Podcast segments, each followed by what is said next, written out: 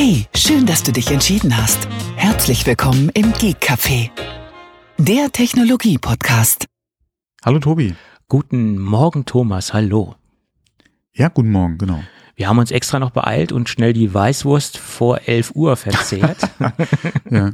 Na, gefrühstückt habe ich, das stimmt, ja. Mhm. ja. Wir könnten ja eigentlich jeden Samstag unser traditionelles Weißwurstfrühstück machen, so kurz vor 11 Uhr. Und genau, ähm, aber essen während der Aufnahme bitte. Nein, das machen schon andere. Das sollten wir uns verkneifen. Das muss nicht sein. W wären wir ein äh, kulinarischer Podcast. Nein, kein kulinarischer, sondern eine Videoproduktion. Entweder live oder halt YouTube, je nachdem, ja, ja. Äh, zeitversetzt, wie es so schön heißt. Dann, äh, wie gesagt, müssten wir definitiv während der Aufnahme futtern, ja. Gerade ja, wenn es um Weißwurst geht. Wer ja. will den Eating People äh, zugucken? Äh, die, genau, Eating People, die über, äh, die über Technik reden. Ja, das muss Zum Großteil. Sagen. Ich, ich finde auch immer Nicht ähm, exklusiv, aber. diese klassischen Talking Head Produktionen äh, in Videoform relativ langweilig. Also da muss schon irgendwo auch ein Mehrwert sein, dass ich was gezeigt bekomme. Hm. Irgendwie vielleicht äh, was auf dem Bildschirm oder auch ein Gadget im Bild oder so, wo ich auch einen Mehrwert davon habe. Aber nur klassisch in die Kamera gucken und reden, das halte ich persönlich für überflüssig, finde ich. Ja, das jetzt nicht unbedingt. Das kommt ja immer drauf an, aber ähm, man hätte natürlich noch ein bisschen mehr Aufwand, weil zum Beispiel so ungekämmt, wie ich jetzt hier sitze, äh, vor die Kamera würde ich mich jetzt auch nicht setzen. Ja, ja du hast natürlich ähm, auch mehr, von daher, mehr Zubehöraufwand. Du musst eine Beleuchtung dann ich hier noch Maske und ja, HD-Schminke und so weiter. Und, und mit deiner Ich würde hier mit einer alten Eyesight. Das hätte ja schon wieder Kultcharakter. Das hätte schon Charme. Äh, Charme ja, das, genau. Ja. Aber das mit deiner Internetleitung wird auch mit einer Eyesight nicht äh, funktionieren. Ja, nächstes Jahr zieht hier auf jeden Fall äh, irgendwie Glasfaser ein. Ich muss mal gucken, ja, wenn alle spätestens mit einem neuen Arbeitsverhältnis okay. und geregeltem Einkommen. Also habe ich jetzt auch geregeltes Einkommen, aber leider keinen festen Arbeitsplatz. Ja, der Vertrag läuft ja aus und wird wahrscheinlich nicht verlängert. Ja. Ähm, und äh, von daher mal gucken, alle, je nachdem, ähm, wie ein neuer Job dann da ist oder es halt weitergeht, sagen wir mal so, nicht neuer Job unbedingt, aber je nachdem, wie es weitergeht, ja, momentan sieht es halt nicht nach aus, dass der Vertrag verlängert wird, ähm, dann äh, zieht da äh, auf jeden Fall auch schnelleres Internet ein. Technisch ist es ja mittlerweile machbar. Ähm, die ersten Berichte hier von, aus der Nachbarschaft habe ich auch, dass es stabil läuft, ja. Ähm, von mhm. daher quasi jetzt äh, so so äh, das Go-Zeichen bekommen. Ja, jetzt ist es halt eine Frage, welches Paket und äh, die Finanzierung quasi. und ähm, dann äh, demnächst. Ja. Ja, bei uns haben sie ja in der Straße Glasfaser verlegt. Ich habe mich ja dagegen entschieden. Das hat aber nicht technologische Hintergründe, sondern Hintergründe, dass die Firma irgendwie mit der, die ja der Glasfaser verlegt, ich äh, sehr wenig Gutes von gehört habe bisher. Jedenfalls äh, in meiner Bubble. Und es hat sich jetzt auch bestätigt. Der, der Anschluss wird aber gelegt zu dir äh, generell ist technisch die Möglichkeit gegeben. Das Haus hat quasi die Möglichkeit, Glasfaser zu beziehen. Das, das wurde gemacht, klar. Okay, ähm, mhm. gut, gut, Auch gut, das Nebengrundstück, was noch in unserem Besitz ist, äh, was ein Bauplatz ist, hat auch die Möglichkeit schon bekommen, dort mhm. äh, Glasfaser zu beziehen, falls dort irgendwann mal ein Gebäude entstehen sollte. Äh, das wurde auf jeden Fall vorgesehen. Mhm. Aber ich habe es nicht in Anspruch genommen, weil ähm, ja klar ist da sagen wir mal so, Reputationsprobleme gab, was ich so gehört habe. Und das hat sich auch bestätigt. Wir haben einige Leute, die in der Straße dieses Angebot wahrgenommen haben. Und von den vier Leuten haben drei Leute massive Probleme mit dem Unternehmen. Also ähm, ich habe nur gesagt. Ja, mit dem Unternehmen ja, oder mit dem äh, mit der Versorgung quasi? Mit der mit dem Unternehmen an sich, mit der mit dem Support, äh, mit den Ausfällen, mhm. die es gab und mit der. Ja, das ist immer schade. Ja. Mit mhm. dem Versprechen, dass ihre Telefonnummern übernommen werden, die nicht übernommen worden sind, jeweils nicht in der äh, Komplettheit. Ähm, und das äh, hatte ich ja mhm. schon so ein bisschen vorausgeahnt. Äh, und ich habe nur gesagt zu den Kollegen, ja, told you so. ja. ja, äh, das, das ist halt eigentlich auch ein Grund, warum ich ja noch abgewartet habe, weil gerade aus Nachbargemeinden, die halt vor uns erschlossen wurden, mhm. ähm, hat man da auch zwei, drei Berichte gehört, dass es da Startschwierigkeiten gab und halt leider öfters mal das Internet ausgefallen ist und zwar nicht für fünf Minuten, sondern wenn doch etwas längeren Zeitraum, äh, wo ich dann auch gesagt habe, ich benutze es ja auch beruflich zu Hause, das Internet, ähm, beziehungsweise beim Arbeiten von zu Hause halt beruflich und ähm, da kann ich mir keinen stundenlangen Ausfall ja, irgendwie äh, leisten. Von ja. daher mal abwarten, wie das bei uns ist. Deswegen hatte ich eben auch gesagt, aus der Nachbarschaft äh, so jetzt die ersten Langzeiterfahrungen bekommen, dass es halt jetzt fun äh, funktioniert bei uns und dass es halt auch konstant und zuverlässig funktioniert. Und da habe ich gesagt, okay, jetzt kann man sich langsam mal Gedanken drüber machen, dass man halt äh, vielleicht dann zu Glasfaser wechselt. Aber wie gesagt, gerade das Thema Zuverlässigkeit, was halt die Versorgung betrifft, war auch mit ein Grund, warum ich das bis jetzt halt ausgesessen habe, weil gerade aus Nachbargemeinden da es anscheinend Startschwierigkeiten gab. Ähm, aber die sind anscheinend jetzt behoben, ja. Und das ist ja ganz gut so, dass man dann auch abgewartet hat, weil, äh, wie gesagt, da hätte ich jetzt eigentlich nicht mitleben wollen, dass ich dann äh, ähm, hier entweder äh, ohne Internet sitze, beziehungsweise dann vielleicht doch irgendwie die ganze Woche äh, ins Büro fahren muss Klar, da kann auch wieder jemand sagen, andere haben nicht das Glück, dass sie von zu Hause arbeiten können. Klar, nur wenn man die Möglichkeit hat, ja, und die halt auch gerne nutzt, dann ist es doof, wenn man zu Hause kein Internet hat. Das ist korrekt, ja. Nein, aber also ich habe, wie gesagt, sehr viel Schlechtes gehört, jetzt auch in der mhm. direkten Nachbarschaft. Ähm, und was nützt mir, äh, wenn ich eine Leitung ja, habe, die klar. nur zu Peakzeiten Performance bringt und dann gibt es wieder Ausfälle. Äh, ein Nachbar mhm. hat mir gesagt, er hatte mehrmals am Tag für zehn Minuten Ausfälle und sowas kenne ich gar nicht. Also das, das, äh, wenn ich jetzt mal alle drei, vier, fünf Monate mal einen Ausfall genau. habe, der vielleicht fünf bis zehn Minuten höchstens ist, mhm. dann ist das schon ungewöhnlich. Aber meine Telekom-Leitung läuft stabil, performant durch. Auch die, äh, Erreichbarkeit über Festnetztelefon ist stabil gegeben. Also ich kenne keine großartigen Probleme mit meiner Telekom-Leitung. Äh, auch wenn ich äh, von vielen höre, dass sie Probleme mit der Telekom haben. Ich habe bisher ja, toi, toi, toi, ja. keine großartigen Probleme gehabt. Und auch die Servicezeiten äh, und die Reaktionszeiten sind in, äh, bei mir exzellent.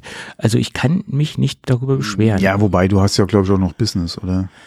Ja, klar, aber es gibt natürlich auch Businesskunden, mhm. die sich beschweren. Also das ist jetzt, äh, das hat jetzt nichts unbedingt damit zu tun, mhm. dass ich jetzt einen Businessanschluss habe. Ich habe natürlich auch einen monatlichen Aufpreis in, ähm, reingenommen in, in meinen ähm, Aboplan sozusagen, dass die Reaktionszeiten etwas niedriger sind. Äh, aber das steht ja auch allen anderen Businesskunden frei, diese Option. Ja, klar. Ne? Also mhm. dass man von diesen acht Stunden Reaktionszeiten auf vier Stunden Reaktionszeit runtergeht, dass da in der Zeit irgendwas passieren muss in Form von Hardware, die sie dir zur Verfügung stellen, sei es jetzt äh, eine LTE-Geschichte oder sei mhm. es auch, wo ich mal vor ein paar Jahren einen extrem langen Ausfall hatte, dass sie mir so einen kleinen Satellitenanhänger vor die Tür gestellt haben mit einer, mit einer Satellitenverbindung. Also ja, hat auch funktioniert. Ja, also ich kann mich über die Telekom nicht beschweren, was äh, die Reaktionszeit Ja, da haben wir in der Vergangenheit ja öfter ja, ich mal drüber gesprochen. Nur, ich, ja. ich ja auch nicht im Prinzip, ja. Ähm, der letzte Ausfall bei uns jetzt ist schon lange, lange her und die wirklich die Probleme, die ich hatte, waren eigentlich dann, oder die, die, die letzten Probleme, die ich hatte, waren ja immer alle, äh, wenn es Internet betroffen hat, der Router. Ja, das hing ja nicht mit der Telekom direkt zusammen. Ähm, von daher, wie gesagt, und das letzte Problem, was wir wirklich mit der Leitung hatten, wurde auch relativ fix ähm, bei uns gelöst ja, war auch ein wirklich sehr netter Techniker hier vor Ort, der dann nochmal alles durchgemessen hat und hat die Leitung nochmal geguckt und hat da mal ein bisschen was rumgeschraubt, ja. Ähm, da, wie gesagt, äh, mit noch nie irgendwie Probleme, alle generell noch nicht, ja, so ja, die ja. ganzen Jahre, ja. Also von daher toi toi toi, ja. ja. Und diese extrem positiven ja. Erfahrungen hat mich da auch zu bewogen, eine langsamere Leitung in in Kauf zu nehmen und ja, nicht wobei auf deine langsamere ja gut, 50.000er DSL. Ist ja auch nicht, äh, ja, ist, ist ja auch nicht schlecht, ja. Äh, deswegen, es, es reicht mir, sagen wir mal, aus. Schneller wäre natürlich schön, aber. Ich träume ja von sowas. Äh, ja. aber es nützt mir ja nichts. Äh, die Gefahr, die Gefahr ist mir halt viel zu groß, ähm, ja, zu klar. wechseln. Gerade wenn man ja auch beruflich drauf angewiesen ist. Ja. Genau, und auf die Nase zu fallen mhm. vom Support her. Ne? Und äh, Klar ist es ärgerlich, wenn, wenn dir zu Hause äh, irgendwie mal das Signal wegbricht und du sitzt gerade vor der Klotze und guckst Netflix, ja. ja. Ähm, Ja. Äh, aber das ist was anderes, wenn du hier einen Tag lang vielleicht kein Internet hast und wie gesagt, musst dein Geld damit verdienen, ja. Das ist dann echt schwierig, ja. Weil, wie gesagt, Ja. abends mal eine Show nicht gucken können wegen Netflix, äh, wegen, wegen Internet, äh, okay, ja, dann kannst du, schaltest halt mal wieder auf dein Standardfernsehen, äh, notgedrungen um, aber Deswegen habe ich ja noch einen großen Vorrat an ähm, dezentralen Sicherheitskopien auf meinem NES-Server, was ich auch ohne Internet konsumieren kann. Also gerippte Original-DVDs, versteht sich natürlich. Hm, ja, klar. ja, ich, ich habe auch, äh, oder, okay, mittlerweile kaufe ich ja auch schon lange keine DVDs mehr, aber die alten DVDs, die ich hatte, habe ich mir auch irgendwann alle mal auf die Festplatte gezogen, um die dann halt auch äh, hier digital äh, beziehungsweise im Netz halt äh, streamen zu können. Genau.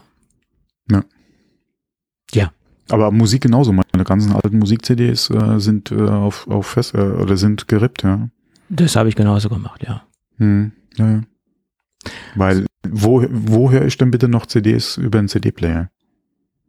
Äh, Ja, es gibt ja Enthusiasten, die das natürlich immer noch machen. Ja, nee, genauso wie Schallplatten, aber ähm, wenn, dann höre ich es ja mittlerweile über mein iPhone. Ja, das ist ja mittlerweile mein iPod. Oder schon lange mein iPod, ja.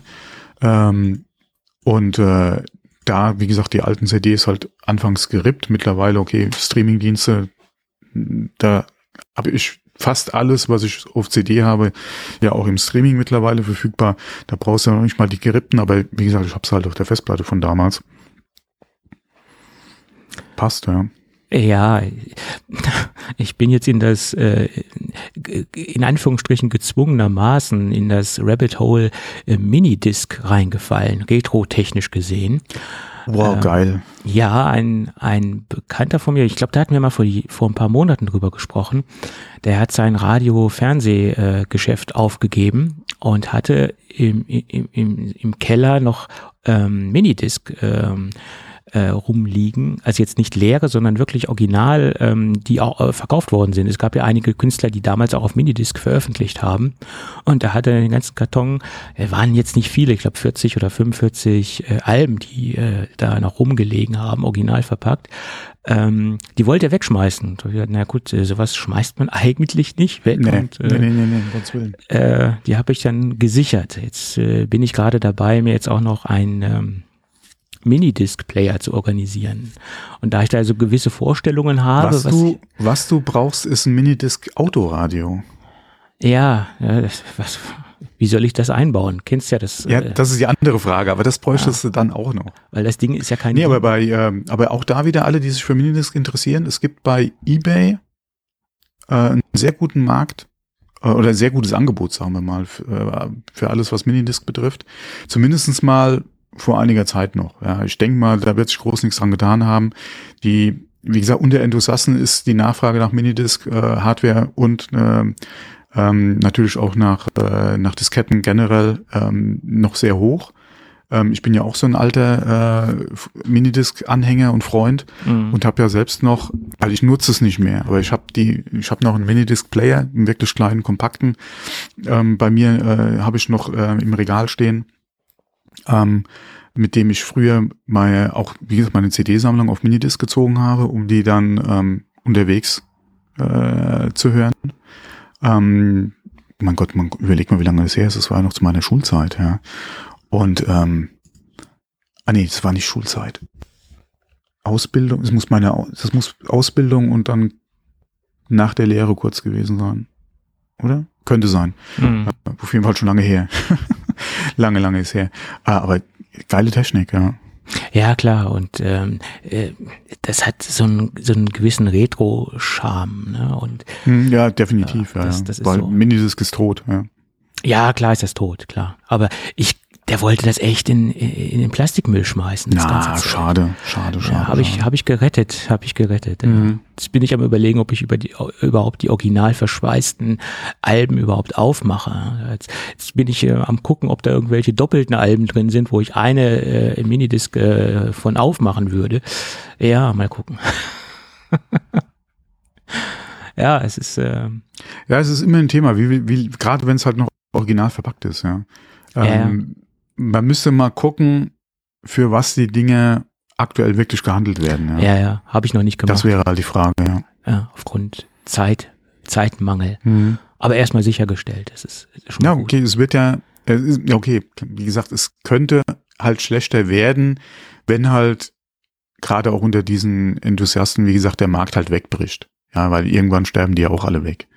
Klar sind wir äh, gerade noch, noch ein bisschen jünger, ja, äh, so alt ist die Technik ja auch noch nicht, ja, es sind ja keine Grammophonplatten, wobei da gibt's ja auch äh, einen guten Markt für. Ähm, aber ja, je nachdem. Ja. Wir haben ja andere äh, Sammelobjekte auch schon gesehen. Ähm, da sind auf einmal die Preise voll in den Keller gegangen, ja. Weil äh, der Ja. Markt auf einmal weggebrochen ist. Ah, aber mein Gott, es wird ja nicht schlecht. Ja, und vor allen Dingen, es ist. Und es ist ja jetzt kein NFT-Scam, ja, wo du äh, irgendwie vor einem Jahr 10.000 Euro für bezahlt hast und jetzt ist es nichts mehr wert. Ja. Ja, ja, vor allen Dingen. äh, außerdem daher. nehmen ja nun wirklich diese Minidisc-Dinger nicht, nicht viel Platz weg. Also es, es raubt Das mir kommt ja, noch dazu, ja. es raubt mir ja jetzt nicht unbedingt physischen Platz, den ich unbedingt brauche. Mhm, genau. Ja. Aber ich habe den einen Tag wirklich drüber nachgedacht, über, über so gewisse Dinge, die hier sich so angesammelt haben.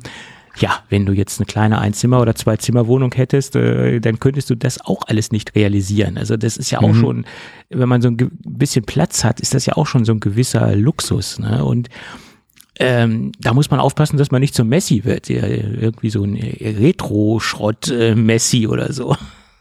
Ja, gerade bei diesen ganzen älteren Sachen, Ja, ähm, wo man ja auch gewisse Sachen, wie gesagt, mit, mit Minidisc verbinde ich halt auch äh, noch viel anderes ja, als jetzt wirklich nur die Technik und die, und, und die Minidisc an sich, ja. Ähm, das sind halt so Sachen, die ich halt wirklich ungern weggebe. Oder ähm, ich habe zuletzt auch äh, äh, eine Kiste in den Fingern gehabt mit, äh, mit einem alten Walkman, ja, beziehungsweise mit mehreren alten Geräten, ja, wo ich auch gesagt habe, ist klar, das ist jetzt, wann hast du das Ding das letzte Mal benutzt, ja? Äh, es kann, meine Frau auch so, kann das weg? Und ich so, nein, ja, ja. das Zeugs bleibt da, ja, ähm, weil da erstens mal funktioniert's noch, es ist sehr gute Technik, ja, geht ja immer noch. Kassetten habe ich ja auch noch, nicht ein Großteil davon habe ich weg, aber so zwei, drei Sachen hast du ja immer noch. Ähm, aber das, wie gesagt, das bleibt, äh, bleibt da. Ich habe meinen, da gehört äh, halt mein Minidisc-Player und das ist, war, ja, war ja ein Player-Recorder. Äh, ich müsste mal gucken, wie die, wie die Bezeichnung genau ist. Ähm, aber das, äh, den gebe ich auch nicht weg. Ja. mein, mein Walkman, den letzten, den ich mir gekauft habe, da, da war schon lange, ähm, schon lange ähm, äh, Discman äh, aktuell, sage ich jetzt mal, oder on, on Vogue. Äh, da habe ich mir noch einen Walkman zugelegt, noch, damals nochmal. Und den habe ich auch noch. Das äh, Ding hat damals 1500 D-Mark gekostet. Oh, das äh, war Das weiß ich gar nicht mehr. Wahnsinnsgerät, aber der funktioniert immer Also, noch. Ne? Das, äh, Ich habe äh, ein, so, so ein Mini äh, von Sony, der ist unwesentlich größer als eine Kassettenhülle. ja, es ist meiner auch. Und der hatte dieses Und äh, das ist ein richtig, also was er damals gekostet hat, keine Ahnung.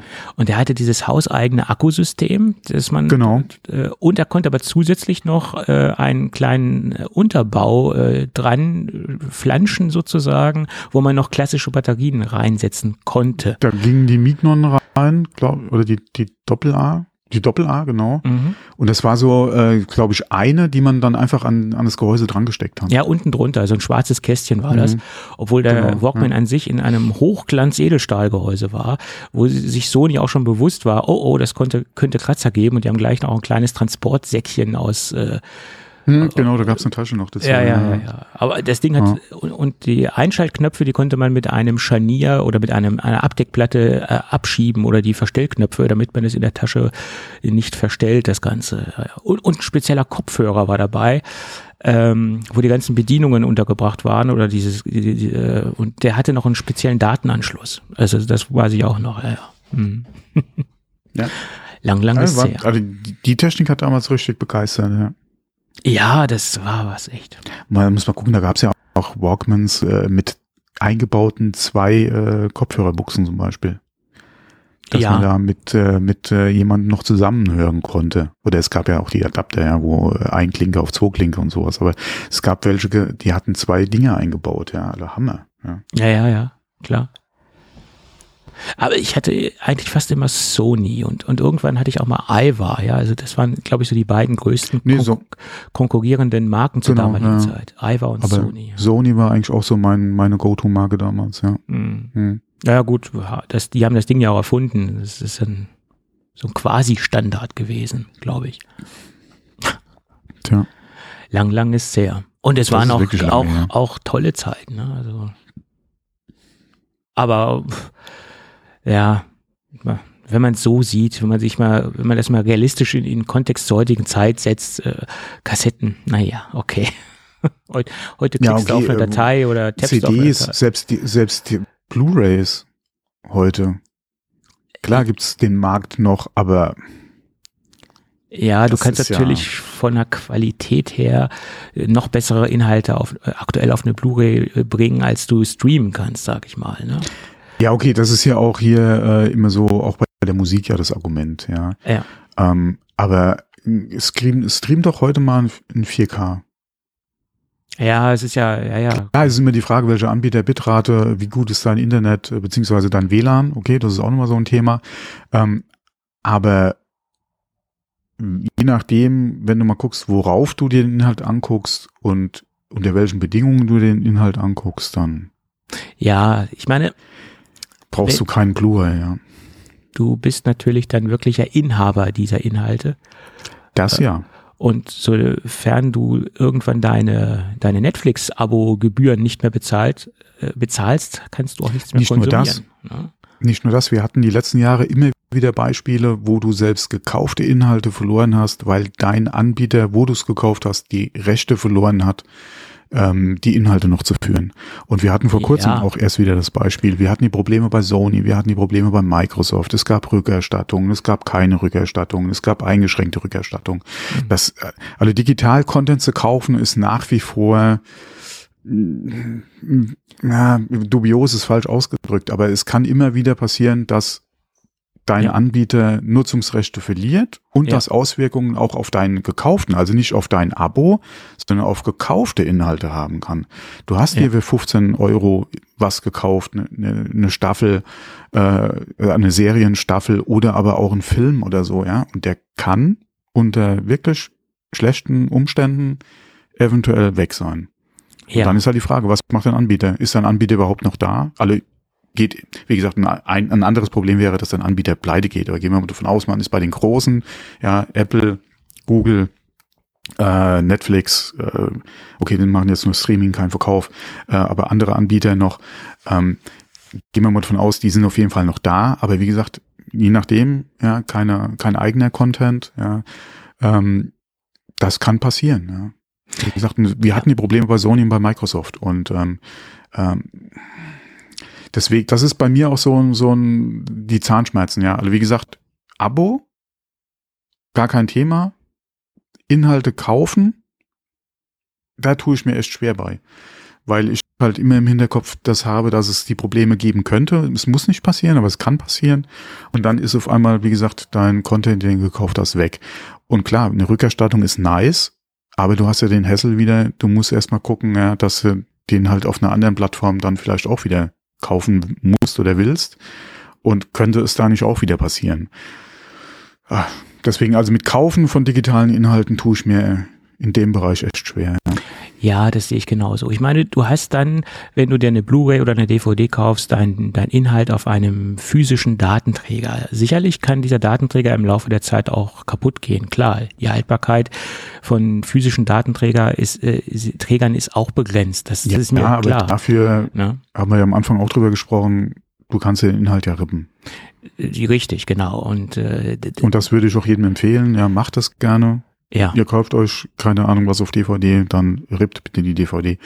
Ähm, und egal, wie es jetzt rechtlich da aussieht und was auch jeder oder was dann manch einer auch sagt oder dir dann nahegelegt wird, äh, wie gesagt, gegen was du alles verstößt.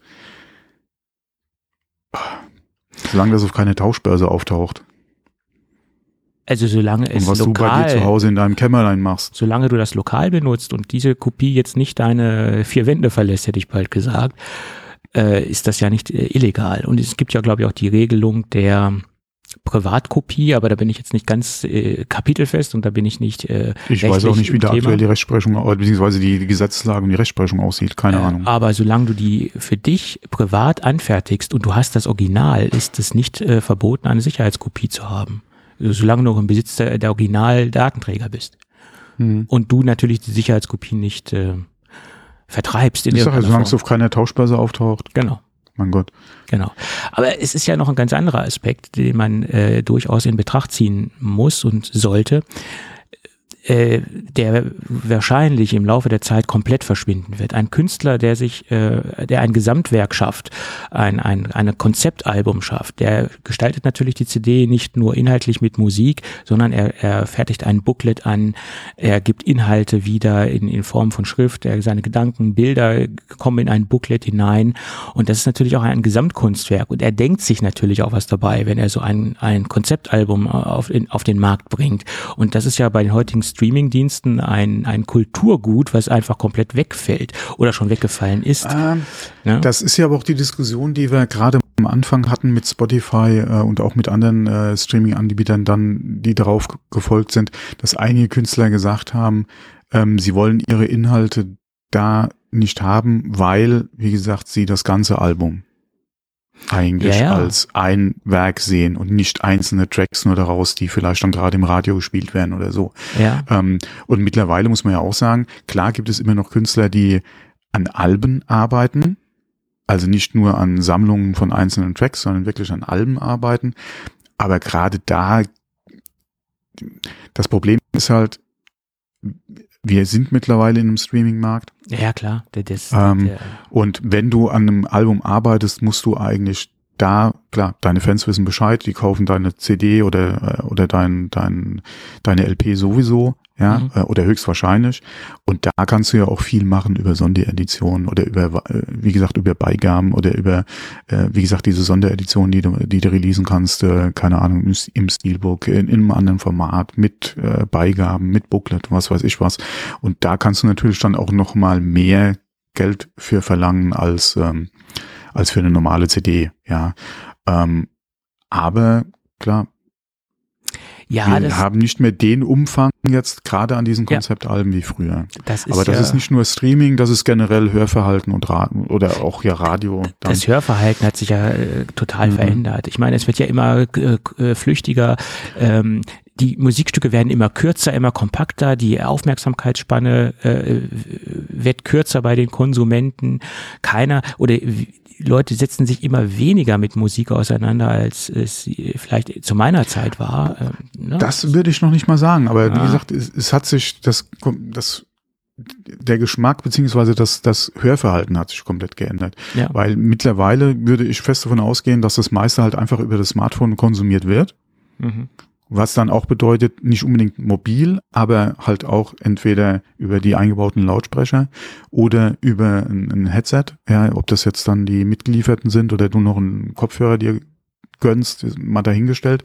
Aber du hast ja auch, der Großteil wird ja auch nicht mehr heute über eine Hi-Fi-Anlage zu Hause konsumiert.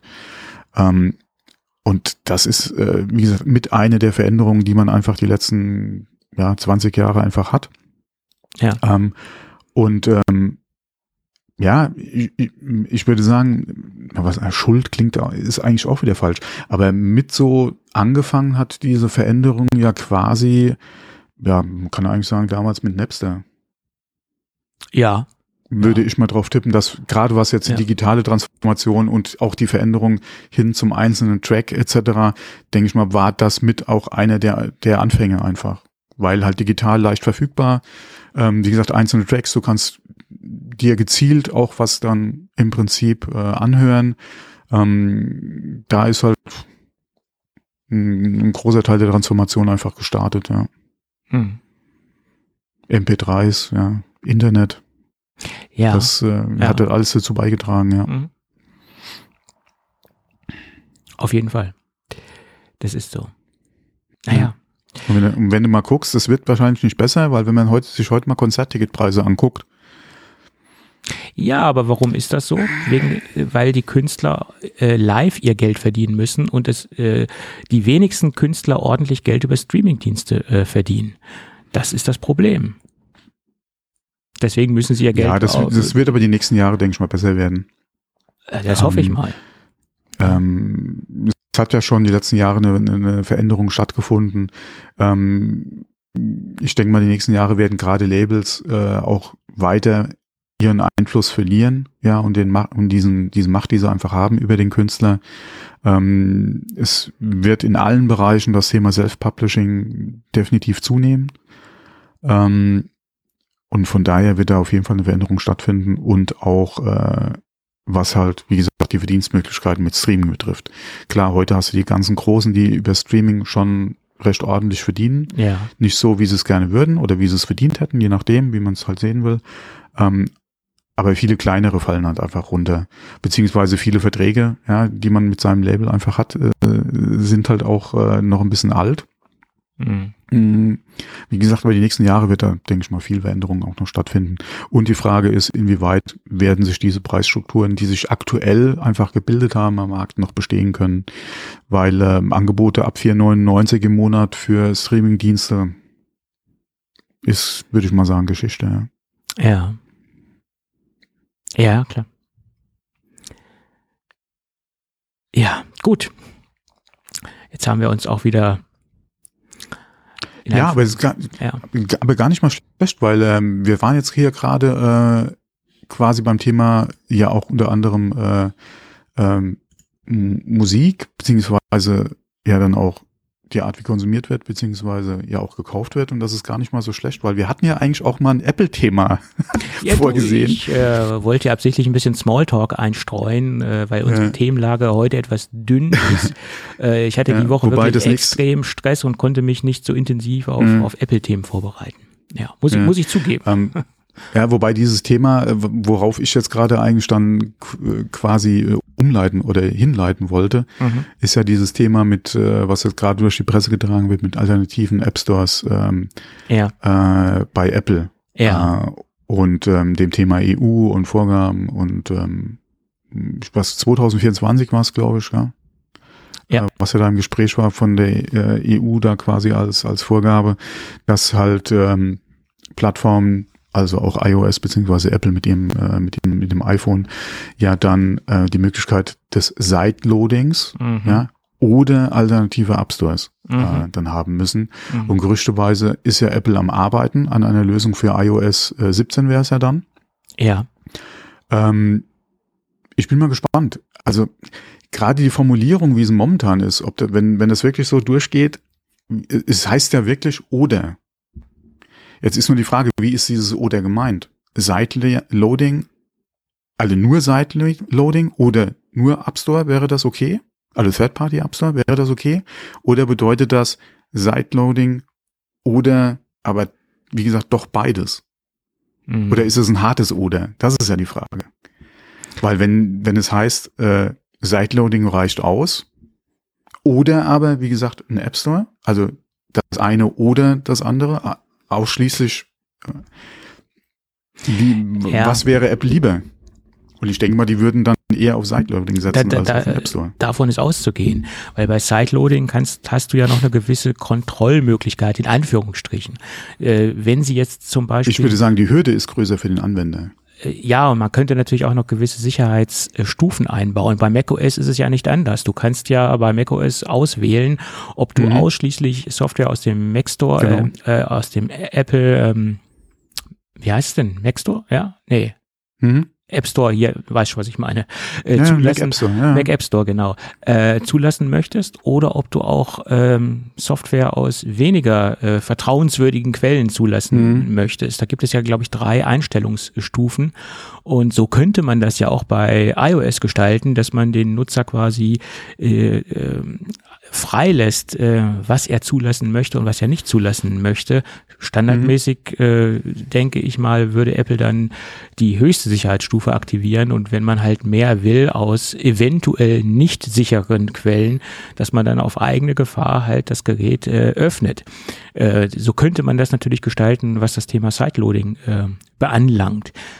Allerdings, wenn jetzt noch Ja, vor allem, wenn du sagst, okay, wir, du machst nur Sideloading, du kannst über Sideloading natürlich auch ein Third-Party-App, äh, App Store könntest du installieren. Die Frage ist halt, Ja. wie gut könnte der funktionieren, je nachdem, wie restriktiv halt Apple mit den erlaubten Zugriffen von von von ähm, Third-Party-Content über Sideloading dann halt, welche Zugriffsmöglichkeiten hast du dann halt generell auf welche Ja. Funktionen beziehungsweise wie umfangreich ist der Zugriff, den du haben kannst. Mhm. Du könntest da ja auch Sandboxen entsprechend einrichten und sagen, hier das. Dann ist halt die Frage, inwieweit könntest du dann überhaupt Software schreiben, die wirklich auf Funktionen des Geräts halt auch allumfassend zugreifen kann. Ähm, und das ist ja mit so ein Ding, was halt viele sich wünschen, ist, dass darüber halt Sachen möglich sind, die halt momentan nicht gehen. Mhm. Ähm, inwieweit das Apple natürlich zulassen würde, ist die andere Frage. Ja, äh, ich würde schon davon ausgehen, dass sie versuchen, da möglichst das restriktiv zu handhaben. Ja, Ähm, inwieweit es dann wieder konform wäre, halt mit den Vorgaben über die Gesetzesregelung, ist halt die andere Frage. mhm. Ähm, aber ich würde, würde fest davon ausgehen, dass Apple das halt so restriktiv halten möchte, wie, wie es geht. Ja, es, es ist ein sehr zweischneidiges äh, Schwert. Es gibt natürlich Argumente, die gegen eine Öffnung sprechen, ganz klar. Es gibt aber auch Argumente, die halt für eine Öffnung sprechen. Äh, ich persönlich muss ganz ehrlich sagen, äh, ich bin gegen die Öffnung. Ähm, nicht, weil Ja, okay, es zwingt dich ja keiner.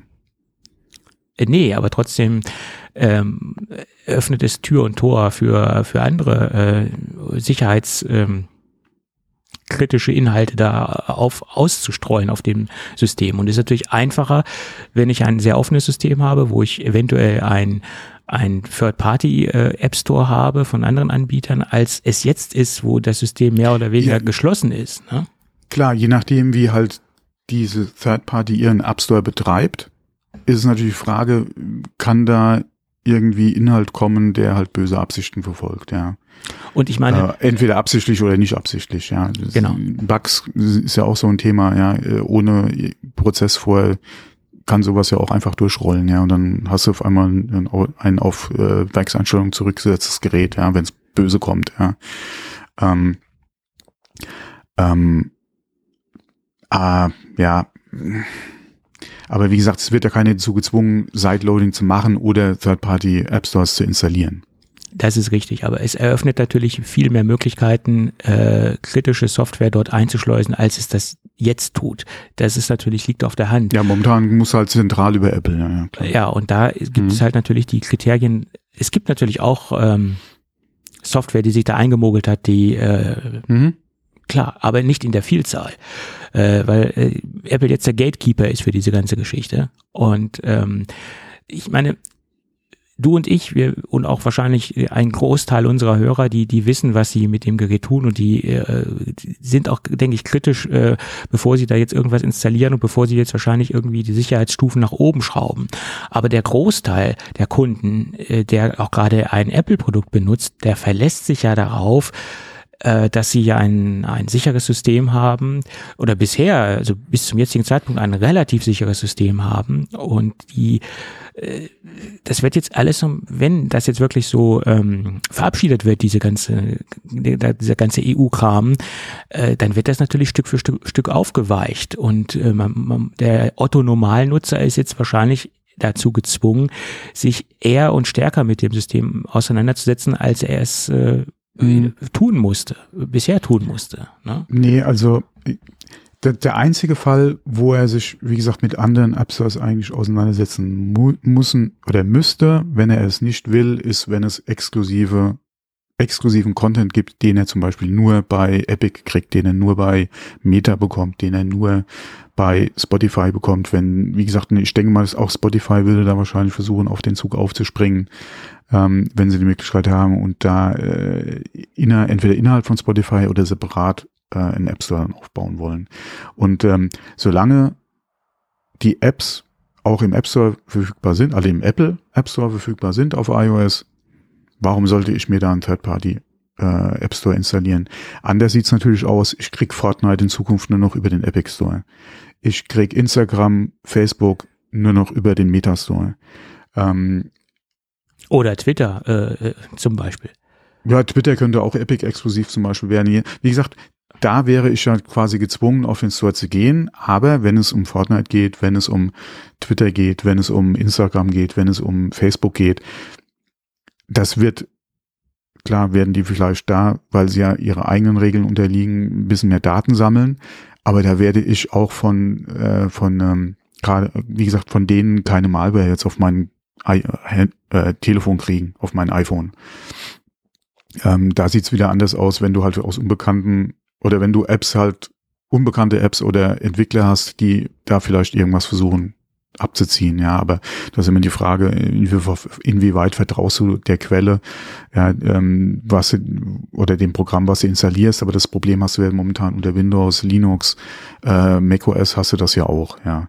Ähm, von daher ist man da auf jeden Fall auch da dann gefordert, äh, auf jeden Fall ein Augenmerk draufzulegen, aber gerade die großen mein Gott, die sammeln dann ein bisschen mehr Daten, aber das muss einem ja selbst dann bewusst sein. Oder die Entscheidung trifft man ja dann. Aber wie gesagt, da wird nichts Böses, sage ich mal, passieren.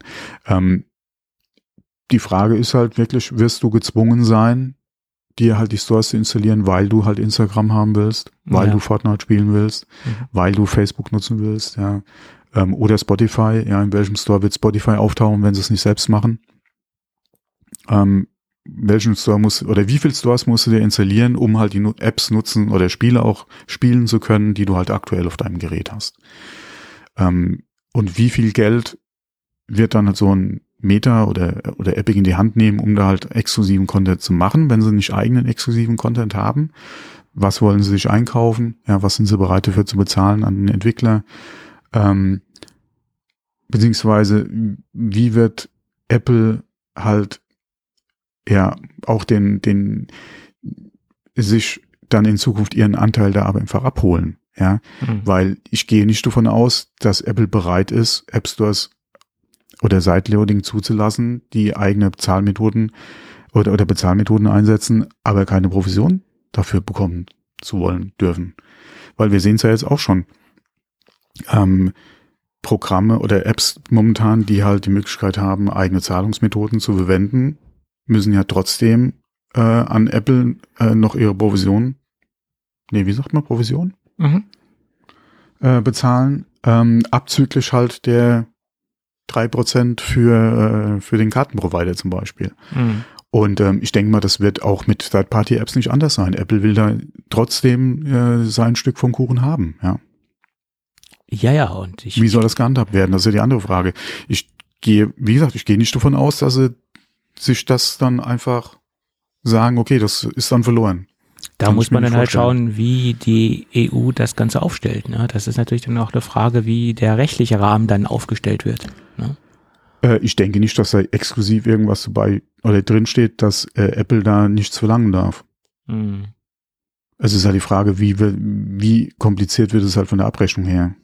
Weil der Third-Party-Betreiber müsste ja eigentlich Apple sagen, was er an, ähm, an, an verkauft hat, ja, äh, und äh, da entsprechend halt abrechnen. Aber die Problematik haben wir ja momentan sowieso. Ja, ja bloß man muss ja auch in Betracht ziehen, wenn, nehmen wir jetzt mal an, äh, es wird ein ein Third-Party-App Store zugelassen, dann entsteht natürlich auch eine externe Infrastruktur, die jetzt natürlich nicht bei Apple liegt. Die, äh, mhm. äh, die Apps liegen dann irgendwo auf dem Server des äh, Third-Party-App Store-Anbieters. Mhm. Und dann liegt natürlich auch der, die Kosten liegen dann natürlich nicht bei Apple für die Bereitstellung mhm. der Software. Die brauchen keine Serverlast äh, dafür und so weiter. Mhm. Dann müsste natürlich die ähm, Provision äh, günstiger ausfallen, weil Apple ja einen Großteil dessen ja nicht zur Verfügung stellt. Also die Infrastruktur für mhm. die Software nicht zur Verfügung stellt. Das müsste ja. man natürlich alles. Ähm, ja, okay, ob das dann 10, 15, 20 Prozent ja. sind, das wäre die Frage, wie, wie Apple das berechnet, ja. ja. Ähm, aber wie gesagt, ich denke nicht, dass man da auf mit Null rechnen kann. Ja, ja, klar. Nur die müsste sich natürlich reduzieren, diese Provision, nach meiner Meinung. Ja, mein Gott, und dann wären es halt 25. Ja, dann kann man, ja, dann kann man das, äh, den Spieß ja rumdrehen. Dann kann man auch sagen, wie, ihr nehmt noch fünf Prozent, rechnet ihr nur für eure Infrastruktur an? Was macht ihr denn mit den anderen 25 Prozent so ungefähr? Da muss man halt aufpassen, wenn man. Nee, äh, nee, nee, ja. wir können euch nur fünf geben, weil 25 Prozent kostet uns hier unsere Infrastruktur. Ja, so, so kann man es natürlich auch argumentieren, ja, ja. Das stimmt. Hm. Weil drei Prozent Kartenanbieter, zwei Prozent äh, können wir, dann, wie gesagt, 25 Prozent äh, wird uns, aber wie gesagt, wir wissen es ja nicht, ja. Deswegen ja. müssen wir mal gucken, was kommt und was Apple dann wirklich dazu sagt, weil ich denke nicht, dass sie sich, wie gesagt, den Schuh da komplett ausziehen lassen, weil nach, selbst der Third Party, wie gesagt, selbst der Third Party App Store kann ja nur existieren, weil Apple dafür gesorgt hat, dass das iPhone existiert. Und wie gesagt, diesen Marktanteil erreicht hat, beziehungsweise äh, ja auch diese Begehrlichkeit, warum die Leute ja einen Third Party App Store machen wollen. Ähm, ja, okay. Das, ähm, ja, das, das, so kann man natürlich Ohne Apple gäbe es kein iPhone. Ja. Von, äh. Dann gäbe es auch nicht den Markt äh, für dich, ja, um das zu machen. Äh, von daher, wie gesagt, diese Butter lassen die sich nicht vom Brot ziehen. Ob mhm. das dann, wie gesagt, 10 Prozent, 15 Prozent, 20 Prozent sind, ist die andere Frage, aber die werden es auf jeden Fall versuchen. Ja, definitiv. Ja, ja, klar. Davon kann man ausgehen. Und wie gesagt, und ich würde sagen, auch berechtigt. Ob das dann, wie gesagt, dann, ja. wie viel das sein muss oder darf, ist eine andere Frage. Ähm, aber wie gesagt, ohne, ohne Apple kein iPhone. Das ist richtig. Ja, und ähm, wie, äh, wie wie das letztendlich für den Nutzer aussehen wird, welche Risiken der Nutzer letztendlich da tragen muss oder auch nicht tragen muss, wie auch immer, das wird sich dann erst konkret, konkret äh, zeigen, wenn dieses Gesetz äh, finalisiert ist, wenn es verabschiedet ist und wenn genau fest, feststeht, was es beinhaltet. Ähm, wie gesagt, der Optimalfall wäre in meinen Augen nur Sideloading zu erlauben und da könnte Apple natürlich gewisse. Ja, wobei Sideloading heißt bedeutet im Prinzip auch, es kommt ja. Party App Store drauf. Ja, gut, das ist richtig. Weil den kannst du ja auch sideloaden. Ja. Aber wie gesagt, welche Möglichkeiten hat denn letztendlich Apple noch äh, gewisse Mechanismen einzubauen, um es noch so mhm. sicher wie möglich für den, äh, für den Nutzer zu machen? Das ist halt die Frage. Äh, was sie ja auch schon gemacht hatten, ist, äh, Xbox, also Microsoft wollte ja hier ihren Gaming-Dienst da aufs, äh, aufs iPhone bringen, wo mhm. ja Apple gesagt hat, dann wollen wir aber jedes einzelne Spiel reviewen. Mhm. Ja. Und dann haben sie ja hier ihre Weblösung äh, angefangen äh, zu entwickeln. Ähm, vielleicht wäre das auch ein Ding, wo sie sagen, okay, Third-Party App Store ist in Ordnung, aber wir wollen jede App, die ihr habt, äh, im Review-Prozess haben. Und wie weit würde das halt das noch attraktiv machen? Oder überhaupt möglich machen, ist ja auch die andere Frage. Und wie, inwieweit wäre das halt durchzusetzen? Bei, wie gesagt, oder wie würde die EU reagieren, wenn es nicht irgendwo in dem Gesetzestext halt erwähnt wäre? Ja, gut, da hätte man dann ja im Endeffekt ähnliche Verhältnisse wie jetzt, nur dass es dann ein äh, Third-Party-App Store zugelassen mhm. würde. Ne? Also ja. Und wie gesagt, für den Kunden wird es eigentlich nur was bringen, wenn er alle Apps in allen Stores kriegt. Weil ja. dann hast du den Preisvergleich. Ansonsten hast du, wenn, wenn Entwickler dann trotzdem sagen äh, oder sagen, okay, der Hassel ist mir zu groß, ich gehe nicht zu Epic, ich gehe nicht zu Meta oder was auch immer, oder ich biete meine Apps da nicht auch an. Ähm, und du hast die App nur im App Store, dann hast du ja kein, quasi keine Konkurrenz. Ähm, was ja den, den, den Hintergedanken ja dann eigentlich auch schon wieder ad absurdum führt, muss man sozusagen. Ja, ich meine, ähm, und wenn du äh, Apps hast, die dann exklusiv nur unter Epic sind, hast du es im Prinzip ja auch wieder gerade die Idee verspielt, weil was nützt mir eine Exklusiv-App bei bei Epic, ja, wenn ich da ja auch wieder kein, keine Konkurrenz habe drumherum, ja, mit App Store, äh, mit anderen App Stores, wo ich dann, wo sie dann wirklich mit dem Preis irgendwie äh, Wettbewerb machen. Das hast du ja dann auch wieder nicht. Ich meine, du bekommst ja nur Nutzer in deinen Third-Party-App Store, wenn der Nutzer dort irgendwas bekommt, was er bei Apple ja, nicht bekommt. Entweder, ne? Genau, entweder günstige oder Inhalte, die es bei Apple nicht gibt. Genau, oder sei es in mhm. irgendeiner Form technische Möglichkeiten, die ich äh, mit dem iPhone machen kann, die ich vorher so nicht machen konnte. Was weiß ich, da gibt es ja irgendwelche Apps ja, keine Ahnung. Also gibt es ja nicht. Ja, okay, weil interessant wären zum Beispiel Emulatoren, ja, die bei Apple nicht gehen. Aber da ist ja. auch wieder die Frage, inwieweit müsste dann, wie gesagt, wie sieht dann die Regelung für diese Third-Party-Apps aus? Wenn die jedes einzelne Ding wirklich dann auch bei Apple nochmal einreichen müssten. Ja. Dann hat sich die Grund, dann hat sich ja eigentlich auch wieder erledigt. ja. Thema. Wer will das denn machen? Wer will das machen? Das ist korrekt, ja. Und vor allem, was würde dir alles abgelehnt? Ein Emulator würde dir wahrscheinlich auch wieder abgelehnt. Also hat sich ja das auch schon wieder erledigt, das so Thema. Ja.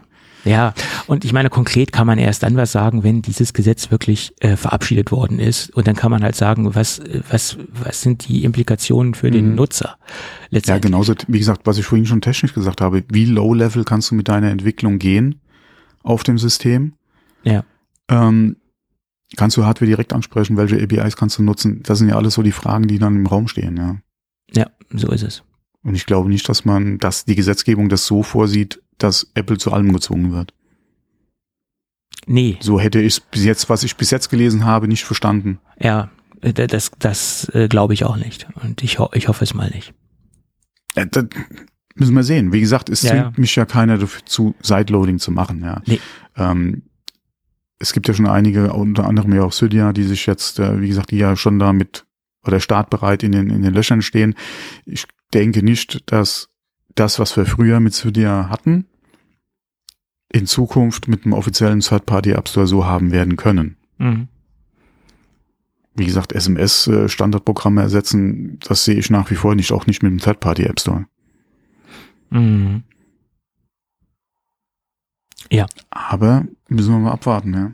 Ja, die, das, was dann, wie gesagt, äh, selbst wenn es nicht irgendwo festgeschrieben sein sollte, ja, ähm, wo dann irgendeiner sagt, äh, wir haben das aber so und so gemeint. Hm. Ja, also dieses Gesetz äh, oder dieses angedachte Gesetz, was sie da umsetzen wollen, äh, das, das birgt natürlich sehr viel Chancen, auch positive Chancen. Aber wenn man das nicht richtig umsetzt und nicht wirklich detailliert ausarbeitet, kann es auch eine Menge Gefahren mit sich bringen. Und das äh, ist, ist ein ganz heißes Eisen. Das ist so. Ja, ja, auf jeden Fall. Na gut. Ähm, ja, wir werden sehen. Zweischneidige Schwerter. Auf jeden Fall. Ja, vor allem, wie gesagt, äh, wird sich dann mal zeigen, ob die, alle wenn es ja wirklich so kommt. Ja, ja. Man klar. muss, es sind ja nur Gerüchte aktuell. ja, ja. Aber wenn es so kommen sollte, ja, ähm, wer zuletzt lacht. Ja, klar. Und momentan denke ich noch, ist es Apple.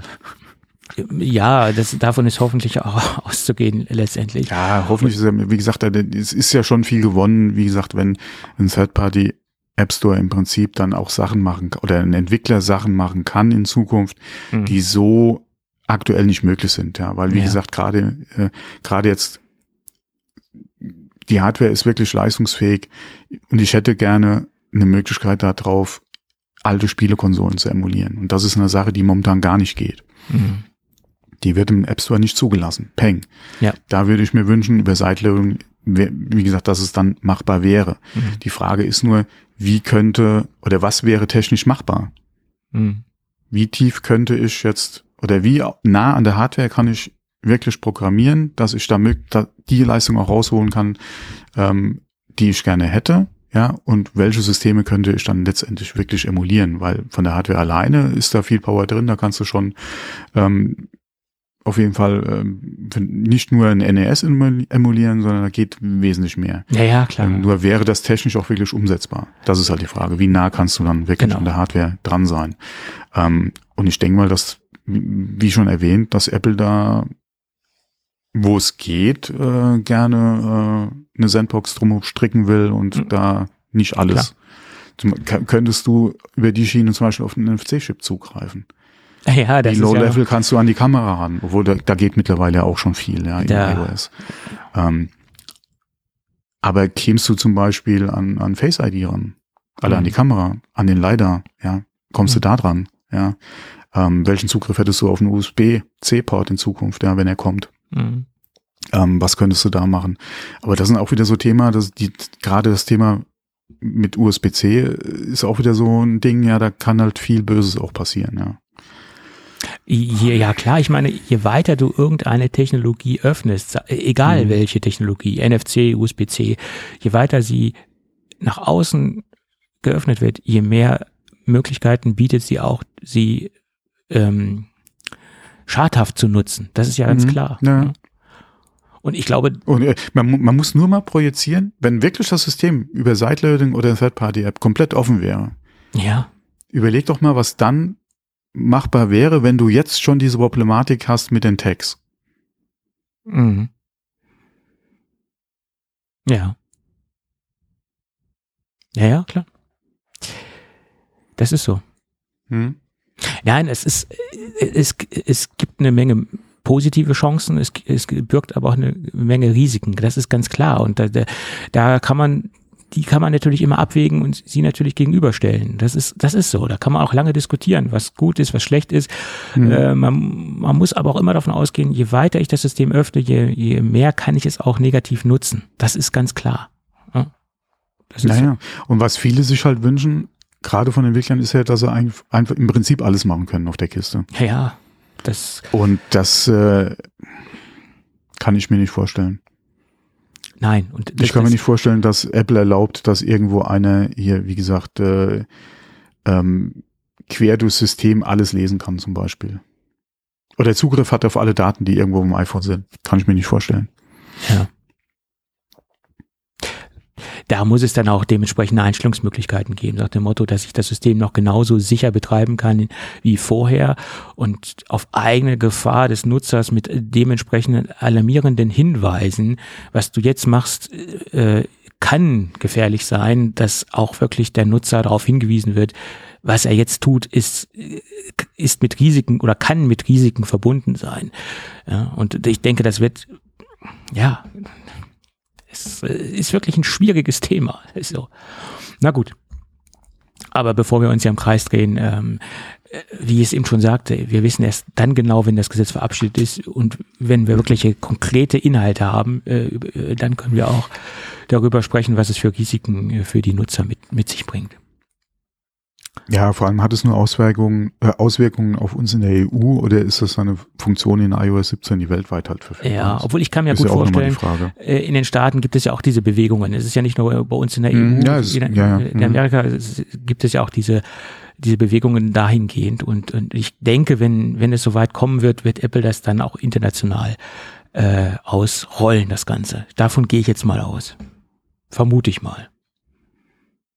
Aber gut, das sind alles nur Spekulationen. Mhm. Gut, Spekulationen gab es auch von Ross Young. Der hat jetzt mal wieder in die Glaskugel geguckt oder hat mal wieder in seine Zuliefererkette reingeschaut bezüglich Display-Technologie. Da ist er ja extrem gut vernetzt. Der ist ja quasi der, der Master of Display sozusagen und auf Displays.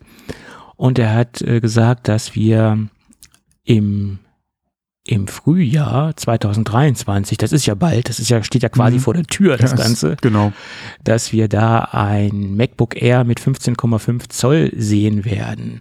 Äh, und dass jetzt schon quasi äh, die Produktion so langsam anläuft und dass der Release, also der Vorstellungstermin, irgendwann im Frühjahr 2023 sein wird. Ja, aber ich meine, wie oft haben wir schon über MacBook Air 15,5 Zoll oder generell jetzt mal 15 Zoll gesprochen oder ein größeres MacBook Air. Und ähm, das ist ja so ein Dauerbrenner-Thema, was immer mal wieder aufgewärmt wird und äh, was auch immer wieder bei Apple nachweislich äh, ein Thema war. Wir erinnern uns an die veröffentlichten, äh, veröffentlichten Notizen äh, von Steve Jobs, wo das mal äh, auf der Tagesordnung stand, äh, über das Thema zu diskutieren. Und ich bin ja nach wie vor der Meinung, dass der Kundenkreis nicht gerade klein ist. Es gibt eine Menge Kunden, die jetzt nicht unbedingt die Power eines MacBook Pros benötigen, äh, aber doch gerne ein größeres Display hätten. Also äh, nicht nur unbedingt die Power, aber die nicht so viel Geld ausgeben können oder wollen. Ja, ja oder die vielleicht äh, auch MacBook. ein leichteres Gerät haben wollen, ne? weil MacBook Air, das impliziert natürlich auch eine gewisse Gewichtsreduzierung. Und auch wenn du jetzt auf 15, 15,5 Zoll gehen würdest, hättest du wahrscheinlich immer noch ein leichteres System als ein MacBook ja, Pro 16 Zoll. Gewichtsvorteil, ja. Hm. ja. Die Frage ist halt, wie viel MacBook Pro 16 Zoll Verkäufe verlierst du, wenn du ein MacBook Air 15,5 Zoll bringst? Wahrscheinlich würdest du zum Beispiel halt mich, mich, als Kunden verlieren, weil der Hauptgrund. Ich denke mal, es, es werden einige sein. Ja, der Hauptgrund, warum ich mich für ein 16 Zoll Gerät entschieden habe, das war das Display. Ja, mhm. Und ähm, sicherlich ähm, äh, sind noch andere Vorteile, äh, Kartenlesegerät in dem Gerät. Äh, ja, klar, das ist auch ein Vorteil. Aber das würde mich jetzt nicht dazu bewegen, unendlich viel Geld, nein, oder wesentlich mehr Geld mhm. auszugeben. Ja. Ne? Das ist jetzt nicht der Hauptgrund. Mhm. Und äh, ich denke mal, das sind einige Käufer, ja, die dann alleine auch schon wegen dem Preis zu dem Gerät greifen würden. Und da ist halt die Frage, inwieweit ist Apple halt bereit, auf diese Marge zu verzichten. Ähm, ja. Aber du könntest natürlich genauso gut Kunden dazu gewinnen. Kunden, die. Du kannst auf jeden Fall auch nochmal, gerade auch aus der Windows-Ecke, einige Kunden zugewinnen, die halt, wie gesagt, für diese 16er Pro Overkill ist. Ja. Entweder Preis oder Leistung. Mhm. Ähm, und die dann zu dem, in Anführungszeichen, günstigeren, größeren MacBook Air aber dann greifen würden. Ja. Und das haben wir in der Vergangenheit ja auch gesehen, ähm, gerade was ja äh, die MacBook Air Geschichte damals 11, 13 Zoll betroffen hat, da waren ja äh, oder immer generell Umsteiger auch aus der Windows-Welt da. Mhm. Gerade als die Geräte auch noch um einiges günstiger waren, mhm. waren immer viele Umsteiger da. Ähm, und das würde sich da, denke ich mal, auf jeden Fall auch umsetzen lassen, ja. Ja, also ich, ich zum Beispiel sehe dem sehr positiv entgegen und würde mich Ja. freuen, wenn Apple jetzt diese, diese Lücke, äh, die ja schon so lange existiert, äh, schließen würde. Und natürlich ist die Frage, wie nah ist es dann wieder an, an der kleinsten Einstiegskonfiguration 16 Zoll MacBook Pro? Das sind immer so die Schnittmengen äh, oder die, die Übergänge. Wie viel spart man dann wirklich? Ähm, wenn es dann wirklich nicht so signifikant ist, wenn es jetzt nur so Ja, oder, Ja. oder sagen wir mal, wie nah wäre ein gut ausgestattetes 15,5 Zoll MacBook Air an einem MacBook Pro 14 zum Beispiel dran? An einem kleineren MacBook Pro. Das ist halt die Frage, weil wenn da der Un- Preisunterschied auch wieder relativ gering ausfällt, ist halt die Frage, inwieweit kannst du das halt wieder auch gerade zum 16er wieder schön rechnen. mhm. Das ist halt die Frage, ja. Ja, dann, dann sind Mhm. natürlich solche Aspekte wie Gewicht, muss man dann vergleichen, ähm, ist man die, denn auf der die, gleichen, die, die Argumentation ist ja dann eher, wie viel mehr Leistung kriegst du dann für 200 Euro mehr zum Beispiel? ja, zum Beispiel. Weil das, wie gesagt, die Leistung mag ja im ersten Moment nicht der ausschlaggebende Grund sein. Nur wenn die Preisdifferenz zwischen den zwei Geräten relativ klein ist, aber du MacBook Pro Power dafür kriegen kannst, Mhm. mit eventuell den anderen Un Unterschieden, die die Hardware dann noch hergibt, Display, Ja. äh, Ausstattung etc. Dann ist halt die Frage, inwieweit sagst du, okay, für die in, in Anführungszeichen jetzt mal nur 200 Euro mehr kriege ich dann aber ein Pro-Gerät mit, keine Ahnung, dem größeren Akku, ja, äh, mit äh, Mhm. Einer SD-Karte, ja, mit äh, Thunderbolt 4, ja, keine Ahnung, was halt da ausstattungstechnisch der Unterschied wäre. Ja. Aber da mm, wäre halt die Frage, inwieweit du dann, okay, ähm, dann doch lieber ein MacBook Pro und dann ist halt, ja, da ist halt wirklich echt die Frage, wie groß ist der Preisunterschied, ja. Ja, sicherlich. Und äh, der Hauptunterschied wird natürlich sein, du hast zwar dann 15,5 Zoll, aber wirst ja nicht diese dieses ProMotion 120 Hertz Display haben, dieses High-End Display, Mhm, was mhm, in dem 16 mhm. Zoll Gerät drin steckt. Und ähm, Ja. da wirst du zwar größentechnisch annähernd auf der gleichen Ebene unterwegs sein, aber Ja. halt immer noch nicht qualitätstechnisch auf der gleichen Ebene vom Display. Das kommt ja auch noch wie, dazu. Wie, wie wichtig ist mir das? Wie wichtig Ist, mir das ein Aufpreis von 500 Euro wert? Ja, Oder wäre es, wie gesagt, oder wenn die, wie gesagt, je kleiner die Preisdifferenz ist, ja. umso mehr macht vielleicht dieses, dieses, diese Technik, die ich eigentlich nicht brauche, Mhm. oder die mir im Prinzip für meine E-Mail, die ich schreibe, keinen Vorteil bringt. Mhm. Aber irgendwie, um auf der sicheren Seite zu sein, falls ich doch in einem halben oder in einem Jahr den Anspruch dann vielleicht doch hätte, Mhm. jetzt schon in Vorlage zu treten und zu sagen, okay, ich beiß jetzt in den Kuchen, gebe, wie gesagt, die 250, 200, 300 Euro mehr aus, bin aber da auf dem Pro-Gerät unterwegs. Und das ist halt auch so ein schwieriges Thema. Ähm, aber das, äh, mein Gott, ähm, ähm, ich würde mich freuen, wenn das Gerät da wäre, Mhm. weil ich ja. der Meinung bin, dass es seine Käufer einfach finden kann, ja, Mhm. dass die Nachfrage da wäre. Mhm. Ähm, aber letztendlich, wie es tatsächlich aussieht, äh, mein Gott, ähm, das, das weiß Apple, ja. Ähm, Gerade auch aus der Vergangenheit, wo sie halt mit dem 11 und dem 13 Zoll und auch mit dem MacBook ohne Air, ja, Ja. ja, äh, die wissen, was sie damals ja, oder wie die Nachfrage war und wie der Absatz war. Ähm, ja, da, wie gesagt, ist halt Apple gefordert, ja. Äh, aufgrund der Zahlen haben sie auch das iPhone Mini gestrichen, also von daher sch schlecht einzuschätzen, aber wie gesagt, ich würde davon ausgehen, dass der Markt durchaus da wäre. ja, auf jeden Und Fall. das wäre auch ein Gerät, was ich mir gerne angucken würde, ja, auch. Aber der, der Markt ist da und ich, ähm, ich höre es ja immer aus meiner Bubble heraus. Ich Mhm. hätte gern ein größeres Display, aber will keine Pro-Leistung haben. Mhm, Natürlich mhm, ist das nicht repräsentativ, ganz klar, aber ähm, von, von zehn Bekannten aus der, der Mac-Bubble sind sieben, wären sieben davon äh, begeistert, wenn ein 15 Zoll oder 15,5 Zoll MacBook Air rauskommen würde. Also, hm, ja. Wir werden sehen. Und dass dieses Thema halt, wie gesagt, schon lange bei Apple auf dem Plan steht, das, das wissen wir. ja, Es wurde halt nie umgesetzt. Ne? Hm. Ich finde nur Frühjahr 23, ob das so als Zeitpunkt wirklich passt. Keine Ahnung, das kann nur Apple beantworten aufgrund der Lieferkette oder aufgrund der Situation, die displaytechnisch ähm, vorherrscht. Der Rest sollte ja kein Problem sein, ähm, äh, grundsätzlich, aber das Display wird äh, der Knackpunkt sein. Das, mhm. das nehme ich mal an. Und ähm,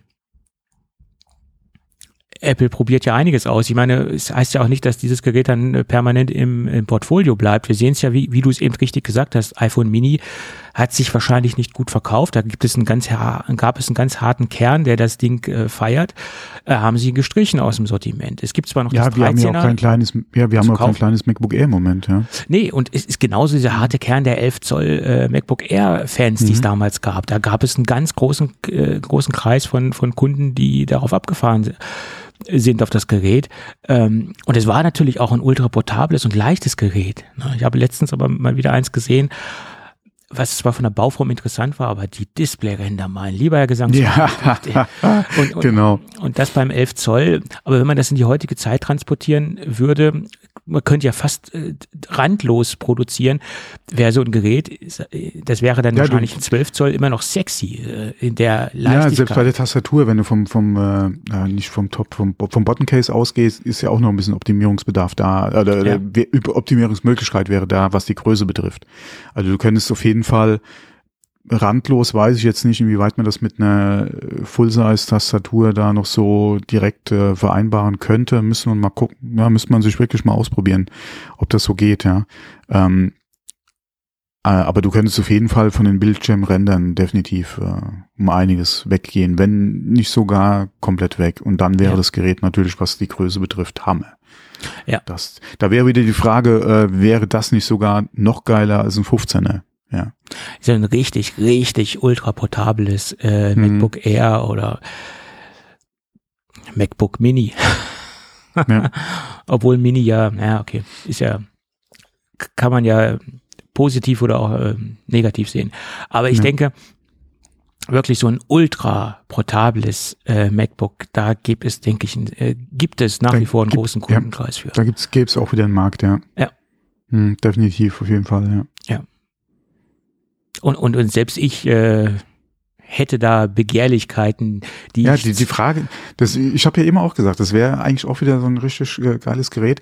Die Frage wäre, ist der Markt nicht sogar vielleicht größer als ein 15,5 Zoll? Das, äh, das kann man wahrscheinlich nur hundertprozentig rausfinden, wenn man es mal rausbringt und wenn man mal schaut, mhm. wie der Absatz äh, dann sein wird. Weil wie damals ja auch mit dem allerersten MacBook Air, mhm. ja, oder gerade generell mit diesem Ultra äh, mhm. Trend damals ja auch in der Windows-Welt, mhm. ähm, war die Nachfrage ja nach so Geräten unheimlich groß. Ähm, ja. Da hat ja Geld im Prinzip keine Rolle gespielt, ja. Ähm, weil die, die, die Schicht, weil die, na, wie gesagt, die, die entsprechende Käuferschicht war einfach, einfach, war einfach da, gerade im Businessumfeld. Ja, das ähm, stimmt.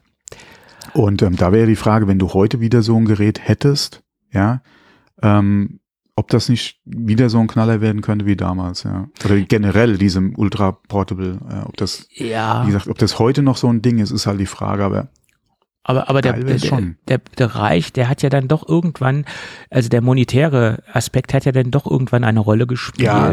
weil dann kam ja dann diese, sowieso, diese ja. Netbook-Bewegung heraus mhm. und das waren ja zum Anfang Geräte, die zum größten Teil in einer sehr günstigen Preisklasse unterwegs mhm. gewesen sind. Später gab es dann wieder diese Luxus-Netbooks, mhm. die gingen dann ja auch schon wieder in Richtung ähm, Ultrabook. Äh, die haben sich dann ja mehr oder weniger dann so hochgebohrt, dass es sich dann so verschwommen verhalten hat. Also Netbook zu Ultrabook, äh, ich sage nur Sony, äh, ja, Asus genau. hat ja dann vieles mhm. rausgebracht. Und Sony war ja eines der Pioniere im, im Ultrabook-Bereich, im High-End-Ultrabook-Bereich. Du konntest fast äh, als die, die Dinger im, im Business-Umfeld als Quasi-Standard eine Zeit lang mhm. ansehen. Äh, wenn du gute Ultrabooks haben wolltest, dann hat man sich diese Sony Vario-Geräte gekauft. Ähm, das, ja, das war, war auch ja, immer so die Zeit, wo man gesagt hat, man soll halt Äpfel mit Äpfeln vergleichen, weil wenn man über die Preise damals gerade auch ja, von, von den ersten äh, mhm.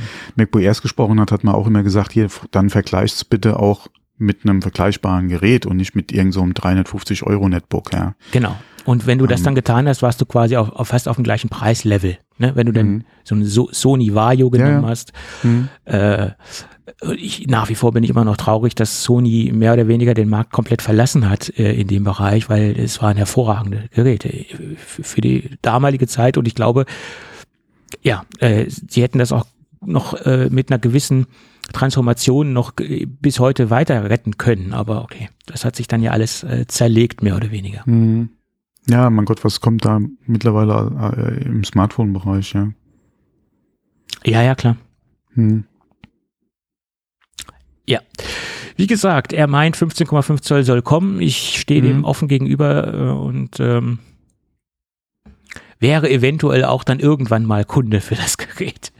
Ja, wenn das Pro dann irgendwann mal gell, ja, ja, ausgetauscht das, werden muss. Das hält ja aber, also das steht noch das nicht zur Diskussion. Geht, ja, ja, das läuft noch. Das läuft und läuft und läuft und läuft und läuft. Hoffen wir mal. Mhm. So, aber er hat noch weitere Spekulationen äh, bezüglich MacBook Air Techniken, Ausstattungen oder Variationen in den Raum geworfen. Er geht davon aus, dass ähm, im Jahr 2024, das ist natürlich noch wirklich äh, recht weit hin, äh, ein MacBook Air mit OLED-Display und ProMotion-Display kommen soll. ProMotion 120 Hertz haben wir ja letztendlich schon in den High-End MacBook Pro-Geräten. OLED wäre denn allerdings eine Premiere, weil bisher haben wir ja nur Mini-LED bei Apple und das wäre dann 2024 das erste Gerät mit OLED, falls jetzt nicht noch ein iPad vorher auf den Markt kommt, was äh, als erstes OLED haben wird. Ähm, weil bisher ist ja bei Apple nur Mini-LED-Technik äh, etabliert. Ja, gut. Äh, kann sein, dass das kommt. Muss man schauen. Weil das hat er nur in dem gleichen Atemzug halt auch erwähnt, dass das 2024 kommen soll. Ja, und dann, das kommt jetzt nicht von Ross Young, sind zwei Geräte aufgetaucht. Das Interessante ist, die Geräte sind in der im Spieledienst Steam in der in der Datenbank aufgetaucht. Da sind äh, vermehrt Geräte aufgetaucht mit der Bezeichnung äh, Mac 14,6 und Mac 15,4. Und äh, das Kuriose ist, dass diese Ze äh, Bezeichnungsmatrix oder diese Bezeichnungstopologie äh, untypisch ist für Apple, solche Geräte in dieser Art und Weise mit dieser Bezeichnung und in dieser äh, ja, Matrix sind bisher so noch nie aufgetaucht und man kann schwer einschätzen, was das jetzt für Geräte sein sollen. Nahe liegt natürlich, dass das in irgendeiner Form, in irgendeiner Form Geräte sind, portable Geräte, die jetzt getestet werden, MacBook Pros, die jetzt auf Herz und Nieren getestet werden und die dann irgendwann im kommenden Jahr Frühjahr oder wann auch immer äh, auf den Markt kommen. MacBook Pro Updates auf M2, was auch immer. Äh, da gibt es im Moment einige Spekulationen. Es kann natürlich auch sein, dass es einfach andere Mac-Geräte sind, die einfach mal umbenannt worden sind und die sich äh, ganz untypisch dort ähm, in dieser Datenbank abbilden oder anmelden oder äh, untypische Bezeichnungen von sich geben. Äh, da gibt es ein weites Feld der Spekulationen im Moment. Aber äh, interessant ist, dass die jetzt bei Steam aufgetaucht sind. Normalerweise taucht sowas immer bei Geekbench auf, aber hm. dieses Mal bei Steam. Deswegen könnte es genauso gut auch ein Fake sein. Das äh, ist möglich.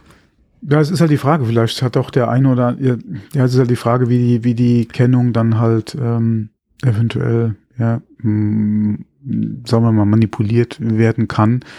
Ähm, es gibt ja, oder es gab jetzt zuletzt Berichte über ähm, Mac-Versionen von Spielen, äh, wo äh, Portierung auf die äh, aktuellen Metal-Versionen äh, stattgefunden hat und die halt sehr gut laufen auf der ähm, äh, Apple Silicon mhm. äh, Hardware ähm, und da auch auf Framerates kommen, äh, wo mancher Windows-Spiele-Laptop ähm, sich halt drüber freuen würde. Mhm. Ähm, die Frage ist halt, inwieweit da der ein oder Entwickler jetzt wirklich irgendwo intensiv äh, auf Umsetzungen für Apple Hardware oder auf Apple Silicon Basis halt einfach arbeitet. Mhm. Ähm, ich würde mir da mehr wünschen, aber wir, wir, haben das Thema schon so oft angesprochen. Ich weiß nicht, inwieweit da mhm. Apple äh, mhm ein wirkliches Interesse dran hat. Sie haben es zwar schon oft genug gesagt. Ähm, klar, ich, es gibt ja äh, durchaus äh, Entwickler, die halt für macOS ähm, Umsetzungen machen. Ähm, mich würde halt da allerdings mehr so First-Party-Support freuen, ja. oder Umsetzungen halt freuen, die halt direkt von den Entwicklern kommen und nicht irgendwo über Third Party. Ähm, da muss man mal gucken, vielleicht tut sich da jetzt wirklich was. Ja. Die Berichterstattung war ganz gut die letzten Wochen äh, dazu. Man hat nicht so viel jetzt in der Presse jetzt gehört, ähm, aber so in Foren beziehungsweise halt äh, ein, zwei Entwickler haben da sich ein bisschen drüber ausgelassen. Mal gucken, ob da jetzt wirklich ernsthaft was kommen sollte, auch von aktuellen Titeln. Ähm, ich würde es mir wünschen, aber da sehe ich dann das Ganze doch ein bisschen skeptisch, ja. Ja, es ist eigentlich sehr, sehr schade, weil du hast so viel Potenzial in Form von mhm. Hardware, die du da einfach auf, auf dem Markt hast, die einfach ja, nicht man, genutzt wird. Man, klar hat sich das in, relativiert, was jetzt gerade auch die GPU-Leistungsfähigkeit betrifft. Ja, ähm, man ist ja davon gerade auch aufgrund der Präsentation am Anfang von Apple ja von übertriebene äh, Leistungsfähigkeit ausgegangen, gerade im Vergleich halt zu äh, Nvidia. Das hat sich ja alles ein bisschen relativiert. Ja. Äh, aber auch gerade, wie gesagt, mit den aktuellen äh, macOS-Versionen und Metal ähm, ist da anscheinend doch sehr, sehr viel möglich, ja.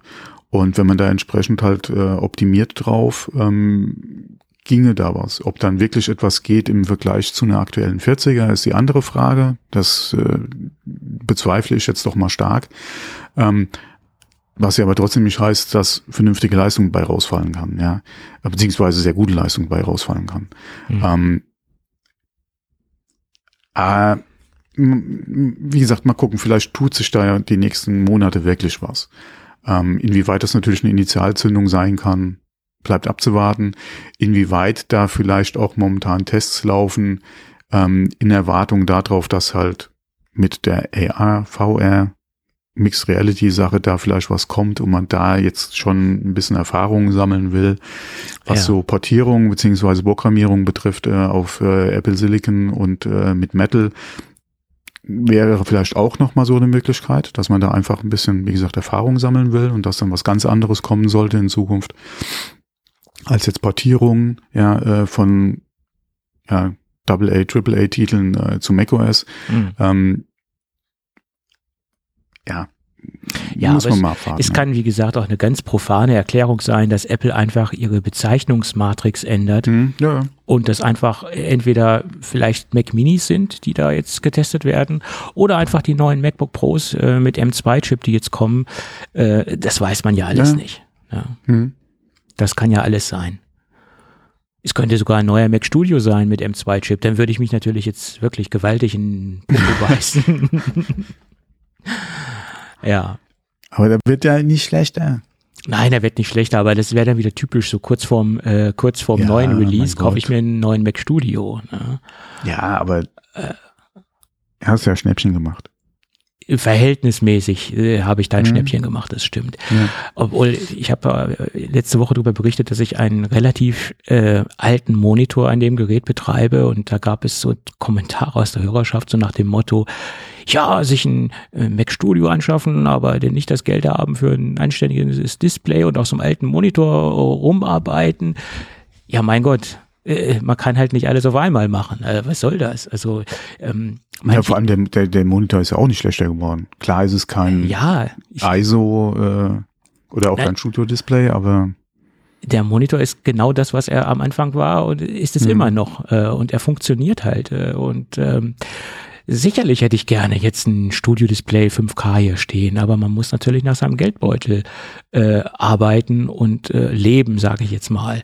Und es fällt mir auch wirklich schwer, ein perfekt funktionierendes Gerät äh, einfach jetzt so zu entsorgen oder vielleicht noch zu verkaufen. Mhm. Äh, obwohl der Preis nach, nach zehn Jahren, also der ist, glaube ich, sogar älter als zehn Jahre, ich weiß jetzt nicht ganz genau, im, im, im Gebrauchtmarkt immer noch äh, exorbitant hoch ist. Also man bekommt immer noch so 300 bis 350 Euro für so ein recht ähm, äh, ja nicht mehr State of the Art Jahre gekommen. Ja, ja. ja, das ist äh, also das in der in der normalen Windows Welt, äh, das wäre so nicht umzusetzen. Ne? Das ist, ist halt so. Aber trotzdem, ähm, ich sag mal, wenn ich längere Zeit dran arbeite und jetzt nicht direkt dann nebenan auf meinen Ultrafein schaue, kann man da noch vernünftig mitarbeiten. Ja, das ist so. Es ist aber auch mal eine Frage des Anspruchs, was, äh, den man hat an das Gerät. Ja, aber das nur so äh, über, über Hörerfeedback, was ich manchmal nicht so ganz nachvollziehen kann. Ja, das ist, äh, ähm, ich kann zwar die, die, den Inhalt nachvollziehen äh, vom Hörer, aber die Art und Weise, wie mir der oder wie uns hier dieser Inhalt äh, vermittelt wird, der ist dann immer sehr fraglich. Ne? Das ist immer so ein bisschen vorwurfsvoll und äh, oberlehrerhaft. Das, das kann man auch ein bisschen netter und besser verpacken, das Ganze. Hm. Aber okay, das nur mal so am Rande. Äh, Im Großen und Ganzen haben wir doch Glück gehabt mit unserer Community, die uns Feedback gibt. Äh, wenn ich da manchmal so bei anderen äh, Content Creatern schaue, was die so für Shitstürme äh, bekommen, äh, haben wir doch Glück, sage ich jetzt mal. Oh, das, beschrei's bitte nicht. Ja. Nein, nein, aber es äh, sollte jetzt auch noch so mal kurz vor Weihnachten. Äh, jetzt das mal, kann noch ganz harmonisch ausklingen, bitte. Äh, ja, ja, das soll auch mal ein Lob sein in Richtung unserer Hörerschaft, dass wir so im, im Großen und Ganzen äh, eine sehr umgängliche Community haben. Ausreißer mhm. hier und da gibt es immer mal wieder, aber das hält sich in Grenzen und das ist auch ganz gut so. Und äh, ähm, ja. Ist, ist alles gut, dass es die letzte Sendung ist vor Weihnachten? Ja, da müssen wir ganz kurz off-topic, hätte ich bald gesagt, offline dann auch nochmal drüber sprechen. Oder off-tape sozusagen. Die letzte ja, Sendung die nächste Folge wird ja wahrscheinlich nach Weihnachten äh, so, kommen. Ja, genau. Zumindest nach Heiligabend. Genau, weil ja. der fällt ja diesmal auf den Samstag. Ja, ja, richtig, genau. Mhm. Und dann müssen wir mal äh, wir haben uns auch jedes Jahr vorgenommen, dass wir zu jedem Advent eine Sonderfolge rausbringen wollen, haben wir noch nie gemacht. Wir hatten mal über einen Adventskalender gesprochen. Ja, also das haben Bis zum ja. 24. jeden Tag was Kurzes, ja. Dies könnte man ja the theoretisch schon im Sommer vorproduzieren und wir könnten jetzt schon anfangen für 2023. Ja, rein theoretisch könntest du hingehen und könntest Konserve äh, ja. schneiden und kannst zum Beispiel äh, die Gadget-Tests äh, Tests rausnehmen und dann nochmal neu ja, raushauen. Ähm, ja. Best-of-Beiträge, ja, und so ein Kram. Ja. Es bedarf äh, aber eine Menge äh, Zeit für die Post-Production und die oh. ich und du wahrscheinlich nicht haben werden. Ja, irgendwie zerschlägt es halt immer, ja. Es zerschlägt sich ähm, und es ist ja auch. Was man natürlich auch hätte machen können, ist wirklich so als Adventskalender. Na, okay, brauchen wir jetzt nicht drüber reden. Wir, wir haben es halt Ich wollte eben sagen, hier so, so eine Art Daily Coffee Break, ja, das wäre ah, auch noch ja. eine Möglichkeit gewesen. Aber den einen Tag habe ich wirklich darüber nachgedacht, einen täglichen Podcast mhm. äh, zu machen und habe dann ges gesagt, okay. Äh, Wenn man sowas mal einen Monat durchgehalten hat. Ja, ja. Dann besteht die Möglichkeit, dass es dann doch äh, auch weiterhin gut funktioniert. Dann ja. muss man sich natürlich auch Themen aussuchen, nach meiner Meinung, die dann nicht in der Hauptsendung stattfinden. Weil es gibt da ähm, einen Podcast, den ich öfter mal konsumiere, der macht täglich eine äh, Tech-Information, Tech-Information und verarbeitet dann die Themen dann nochmal in der Hauptsendung und das ist natürlich doppelter Content, was ich persönlich für nicht so schön empfinde. Dann müsste man wirklich auch täglich differenzierende Themen zur Hauptsendung haben. Das ist meine persönliche Meinung dazu. Ja, okay. Ja. Was ich auch schon gehört habe, ist ein Podcast, der wie gesagt, halt täglich sendet und freitags eine Zusammenfassung macht, zum Beispiel von der ja, Woche. Klar, aber ähm, wenn du ähm, natürlich klar, beide wiederholt Sachen sich da wieder, aber du könntest ja dann zum Beispiel nur das hören, entweder kannst du es jeden Tag hören oder halt zum Beispiel nur freitags. Ja, aber das, das ähm, halte ich für kontraproduktiv, aber, finde ich jetzt. Du musst. Ja, das, ja, das, wie gesagt, das jeder wie er mag. Ja. Ähm, vor allem halt, ich finde es jetzt als Hörer, die Wahl zu haben, ob ich jetzt alles geballt an einer in einer Sendung hören will, zum mhm. Wochenende ja. oder über die Woche verteilt, finde ich jetzt das Angebot gar nicht mal so schlecht. Mhm. Ähm, es ist ja die Frage, ob der Content dann was für mich ist. Äh, ja. Aber so, wie gesagt, mit von, von der Darreichungsform her finde ich sowas gar nicht mal so schlecht. Ja. Ähm, die Frage ist halt, wie gesagt, welchen Themenbereich steckst du halt ab und äh, wie erreichst du deine Hörer, ja. Oder wie teilt sich die Hörerschaft dann noch auf? Wie viele Hörer hast du dann wirklich jeden Tag oder hast du dann nur zum Wochenende? Ja, und ehrlicherweise muss ich dazu sagen, wenn ich persönlich mich hinsetze und täglich einen Podcast mache, sei es auch nur fünf Minuten, äh, dann müsste ich oder müssten wir oder wie auch immer das auch mit einem Sponsor realisieren, weil das natürlich dann auch ein Aufwand ist, den man täglich hat ähm, und der natürlich von der Arbeitszeit abgezwackt werden muss und der muss auch äh, irgendwo monetär sich widerspiegeln, finde ich. Gerade ich als ähm, selbstständiger Unternehmer muss, muss ganz einfach so denken. Ja? Und selbst wenn es jetzt täglich nur eine Stunde ist, die man mit Post-Production dafür aufbringt, äh, geht das von meiner Arbeitszeit ab. oder letztendlich auch von meiner Freizeit. Also äh, das ist wahrscheinlich halt, eher davon, ja. Hm. Wie auch immer, aber es geht von meiner Zeit ab, die ich zum am Tag zur Verfügung habe. Ne? Was vielleicht auch interessant wäre, was mir so durch den Kopf gegangen ist als Konzept, täglich ein Gadget zu besprechen. Das Problem ist daran, nicht das Gadget an sich, sondern dass sich dann hier eine Menge Müll ansammelt, in Anführungsstrichen, was ich gar nicht verwenden kann. weil, weil ich ja dann auch den Anspruch habe und den Anspruch mhm. nach wie vor durchziehe, jedes Gadget, was ich hier bespreche, das habe ich auch getestet. Und das wären ja mindestens 365 Gadgets im Jahr. Für jeden Tag eins. Und das ist äh, aus dem, aus dem äh, Bereich der Nachhaltigkeit nach meiner Meinung nicht verantwortlich. So sehe ich das. Hm. Ich bin ja jetzt auch schon stark kürzer getreten, was das Testen von Gadgets äh, anbelangt. Das, äh, wenn ich an die letzten Jahre zurückdenke, äh, da war das ja viel, viel schlimmer. Da haben wir teilweise in Sendungen zwei, drei Gadgets besprochen. Das hat sich ja reduziert auf maximal ein Gadget oder manchmal auch wochenlang gar keine Gadgets. Weil es einfach ein Wahnsinn ist, äh, das hier anzusammeln. Was man vielleicht auch gar nicht verwendet. Ne? Das kommt noch dazu. So ist es. Aber gut, das ist jetzt so ein kleiner Einblick in, in das Backoffice hier. Ja, gut. Ja, wo du gerade über Gadget gesprochen hast. Wir haben ein Gewinnspiel, meinst du? Das auch, aber haben wir nicht auch noch was äh, und nicht auch noch ein Gadget? Ja, aber wir machen ja erstmal das Gewinnspiel und okay. dann, dann machen wir das, äh, das Gadget.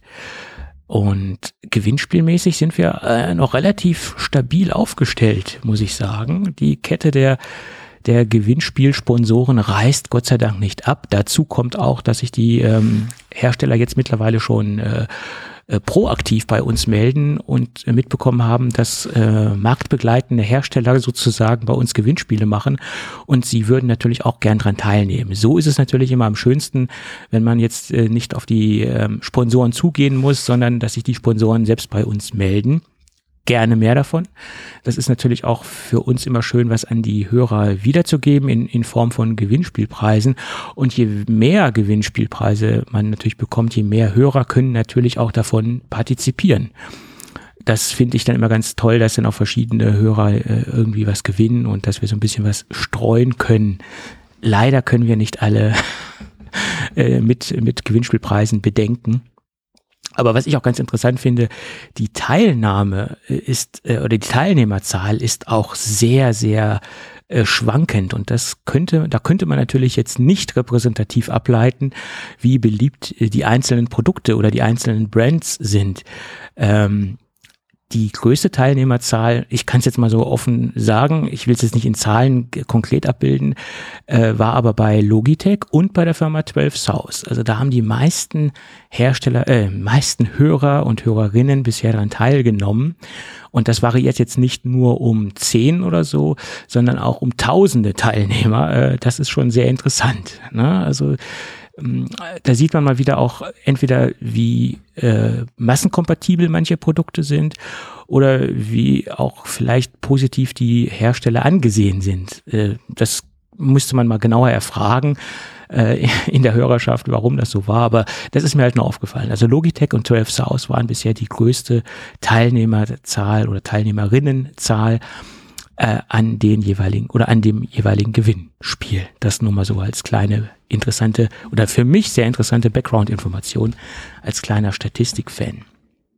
So, und heute verlosen wir was äh, aus dem Hause Infinity Lab. Infinity Lab ist ein, ein Brand, was ja zu Hamann äh, und zu dem großen, ähm, ja, zu dem großen Verbund äh, hört, Hamann, JBL etc. Das ist ja ein, ein Tochterunternehmen, Infinity Lab. Und die haben ja vor einiger Zeit gesagt, wir machen jetzt High-End Premium verarbeitetes äh, Zubehör im Bereich Powerbanks, Netzteile, Kabel etc. Und da habe ich ja mal vor langer Zeit drüber gesprochen, über die Powerbank zum Beispiel, auch und über die Netzteile. Und ich war so ein bisschen negativ voreingenommen und habe gesagt, oh Gottes Willen, schon wieder eine Powerbank und schon wieder ein Netzteil.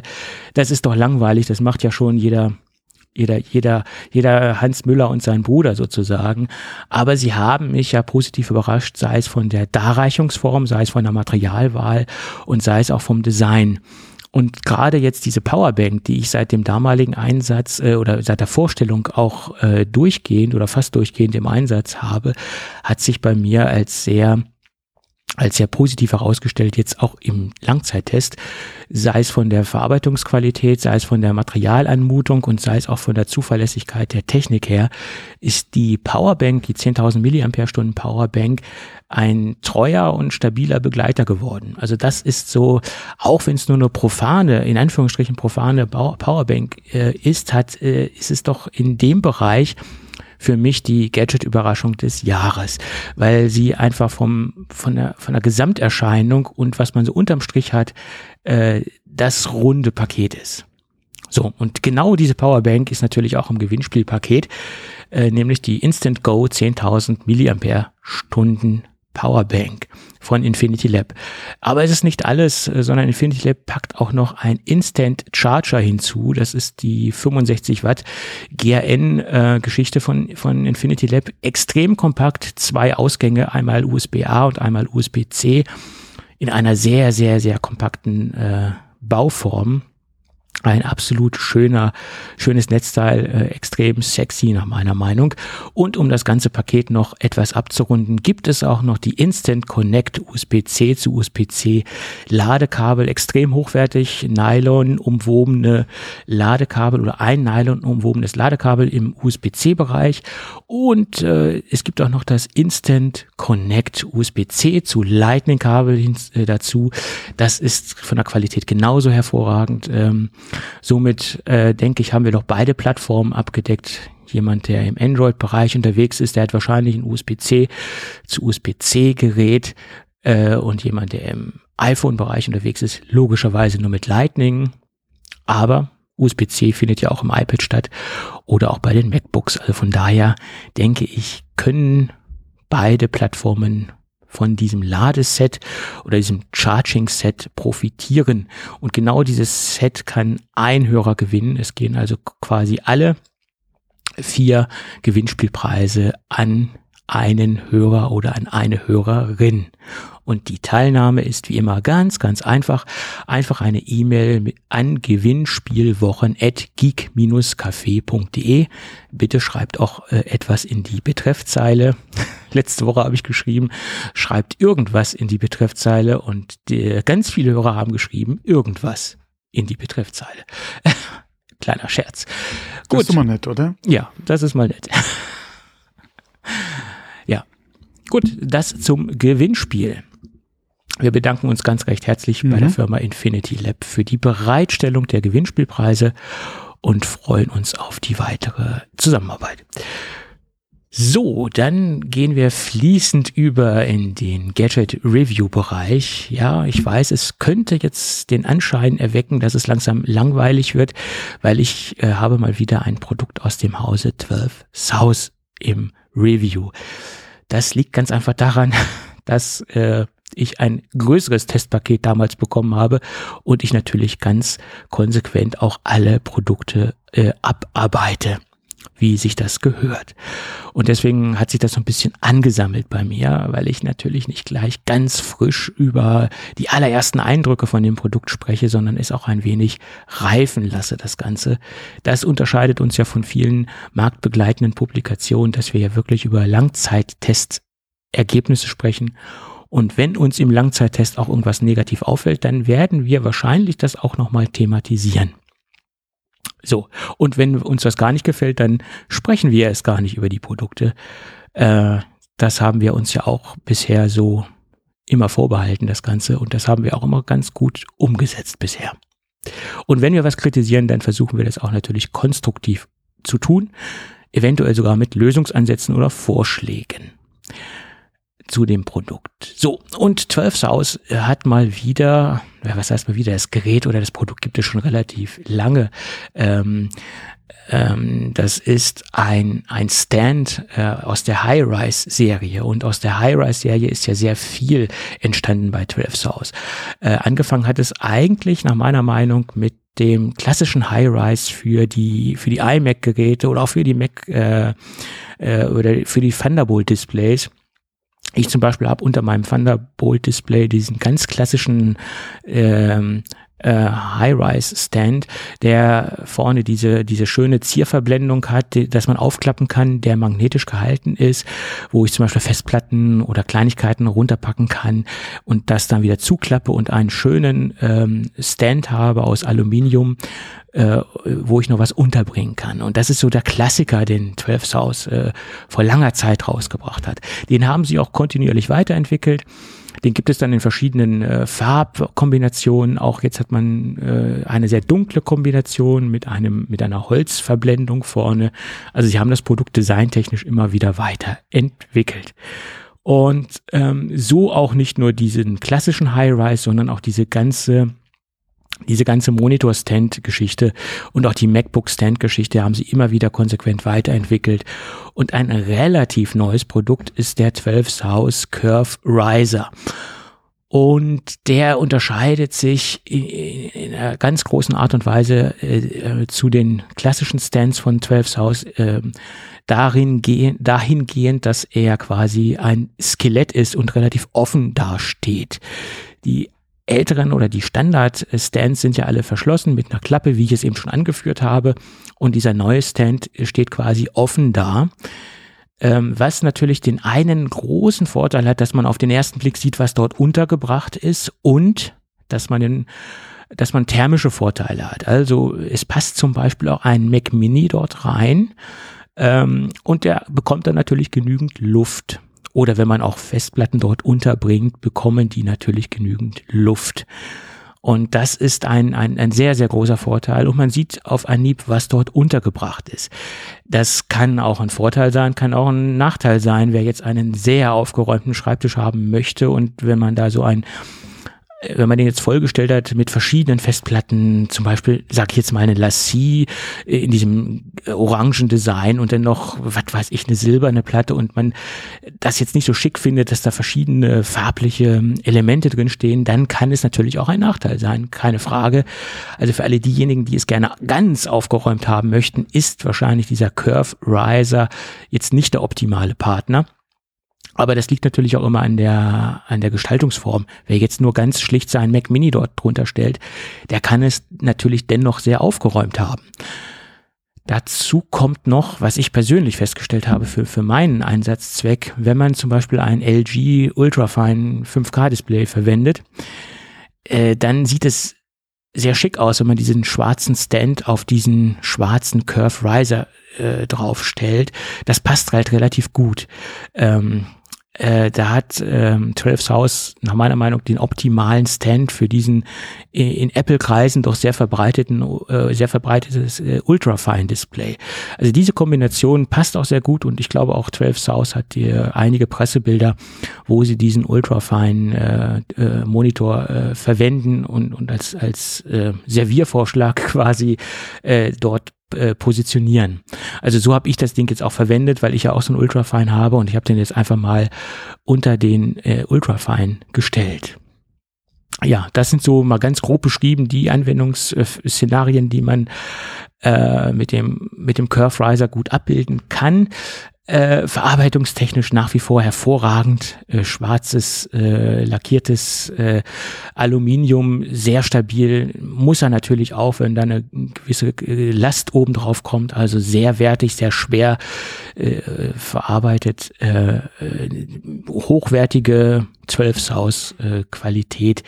Äh, da muss man jetzt nicht viel zu sagen. Die Qualität hat sich in, in, den Jahren nicht verschlechtert. Im Gegenteil, ich würde sagen, sogar noch etwas verbessert, weil sie äh, aus, der, aus den Jahren ihrer Erfahrung natürlich auch gelernt haben, wie man optimale ähm, Qualität noch, noch, noch besser macht, sozusagen, oder bewährtes noch besser macht. Das spiegelt sich halt auch in den neuen Produkten immer wieder, bewährte Qualität noch besser zu machen. Dafür würde ich sagen, steht 12 South äh, eindeutig. Ja, preislich gesehen würde ich sagen, angemessen. Derzeit wird es so bei 85 Euro gehandelt. Das wirkt auf den ersten Blick etwas äh, preislich etwas selbstbewusst, aber es gibt natürlich auch viele in Anführungsstrichen Trittbrettfahrer, die ähnliche Produkte auf den Markt bringen und da trennt sich dann meistens in der Verarbeitung die Spreu vom Weizen. Gerade wenn es äh, Produkte sind, die lackiert sind, dann sieht man halt äh, schlechte Lackierqualität, dann haben sich da irgendwelche Nasen gebildet beim Lackieren äh, oder vielleicht sogar an den Eckpunkten blättert es dann ab, weil äh, ja, das Thema Lackieren ist ja so ein Thema, was sich bei mir so durch meine, meine, meine äh, Aufmerksamkeit immer wieder durchzieht, sowohl bei Fahrzeugen als auch bei Gadgets, die lackiert sind. Und wenn man halt diesen 12 Saus mit anderen günstigen Produkten vergleicht, sieht man, dass die, die Qualität der Lackierung extrem gut ist. Äh, und, und da trennt sich dann natürlich auch so ein bisschen der Preis. Ne? Da, da sieht man auch, dass diese 85 Euro durchaus angemessen sind. Und ich denke nicht nur, dass die Lackierung ein Qualitätsmerkmal ist, sondern auch die Qualität, die Dicke des Materials, äh, wie es verarbeitet worden ist. Ähm, es ist schon von der Gesamterscheinung ein, ein sehr, sehr hochwertiges Produkt. So, Mensch, welch viele Worte um einen äh, Monitorstand. Aber es ist auch immer faszinierend, dass 12 South bei mir so viel Redebedarf auslöst, sei das Gadget doch noch so einfach. Und ein kleiner Hinweis noch, mittlerweile haben sie das Produkt auch in weiß auf den Markt gebracht. Also man hat jetzt auch ein weißes Gerät, einen weißen Stand. Vorher waren die Dinger nur in schwarz erhältlich. Ja, gut. So viel dazu. Das Gadget der Woche. Ja. 12 Saus hat mittlerweile auch einen Schreibtisch auf den Markt gebracht, aber oh, okay. wahrscheinlich, nicht wahrscheinlich nicht in Europa. Also bisher ist er noch nicht in Europa verfügbar. Mhm. Schade eigentlich. Hätte ich gern mal getestet. Gesagt, ich habe noch nicht gesehen. Ja, ist der höhenbeschaltbar oder? Äh, ich, ich habe nur die Bilder bisher gesehen ich, ah, und okay. habe nur kurz gesehen, dass er, äh, oder ich habe nur kurz ähm, mal mit der Agentur gesprochen und die meinte, dass es noch nicht ganz genau raus ist, ob er in Europa erscheinen wird. Ja, aber okay äh, ist letztlich die logische Konsequenz heraus aus den ganz, ganz vielen Gadgets, die sie auf den Markt mhm. gebracht haben, dass auch irgendwann ein Schreibtisch kommen wird, weil sie haben halt ganz viele Produkte für den Schreibtisch und wieso mhm. sollte man nicht auch noch gleich den Schreibtisch dazu anbieten? Genau. Ne? Das liegt ja nah, ne? Mhm. ja. Schön, schön. Also eine Marke, die sich stetig weiterentwickelt. Ja. Am Anfang dachte man ja nur, die bleiben bei ihrem, ihrem Bookbook stehen und da kommt nichts. Und dann kam es dann so, so wie der Korken aus der Flasche irgendwann, dass sie dann wirklich den Markt äh, in Anführungsstrichen positiv überflutet haben mit, mit Gadgets. Ja. Gut. Ja, dann haben wir das Gadget der Woche auch besprochen. Da fällt mir ein, ich müsste eigentlich mal so eine Jahres-Best-of-Geschichte äh, machen, in, in jeder Kategorie, äh, welche Gadgets mir dieses Jahr am positivsten aufgefallen sind. Aber das hätte ich dann machen, nee, das ist jetzt auch zu spät. Das kannst du jetzt für den 24. noch vorbereiten. Du, du wolltest doch am 24. nicht aufnehmen. Du Nein, wollt, du. Äh, ich meine, ihr soll eine Solo-Produktion machen. Ja, ich habe gesagt vorbereiten. Wann es dann ausgestrahlt wird, ist ja die Frage. Ah, ja. Wäre halt vor Weihnachten nicht schlecht gewesen. Das könnte man natürlich auch noch zwischen den Jahren machen, ist ja auch noch nicht, äh, äh, wäre auch noch eine. Können wir auch machen, ja. Ja, ja. Muss ich mal gucken. Ob ich mich darüber überhaupt noch an alle Gadgets zurückerinnern kann, ist die Frage. Machen, Obwohl, wir, machen wir die Geek Awards. Äh, ja, ja. Obwohl, wenn man sich nicht mehr an das Gadget zurückerinnern kann, ist die Frage, ist es dann überhaupt noch, ähm, ist es das Gadget überhaupt noch wert, dem einen Titel zu geben? Das wäre vielleicht auch ein Kriterium. Mhm. naja, gut. Ich würde sagen, Thomas, aufgrund der fortgeschrittenen Zeit und aufgrund dessen, dass äh, ich irgendwie jetzt auch irgendwie Hunger bekommen habe, das habe ich eigentlich oh, schon seitdem. Siehst du, ich sag ja, während dem Podcasten essen. Äh, ja, äh, eigentlich habe ich schon Hunger, seitdem wir das erste Mal heute über die Weißwurst gesprochen haben. das ist schon ich sag ja, Weißwurst Frühstück im Podcast. Oh, jetzt ein schönes Weizenbier, ein schönes Brezel. Ich habe noch alkoholfreies hier. Süßer Senf. Ja, dann kannst du ja auch gleich Wasser trinken. Da ist Wasser drin in dem Bier. Naja, also wenn, wenn ich schon Alkohol trinke, dann sollte es auch ein bisschen Alkohol enthalten. Dann soll es auch drehen. Naja, ich bin jetzt kein Wirkungstrinker, aber ähm, ja, ich finde, äh, ein Weizenbier mit, mit, mit Alkohol schmeckt doch noch ein wenig anders als ohne Alkohol, finde ich. Aber das äh, ist vielleicht auch ein wenig Einbildung, kann sein. Keine Ahnung. Übrigens noch eine kleine Anekdote.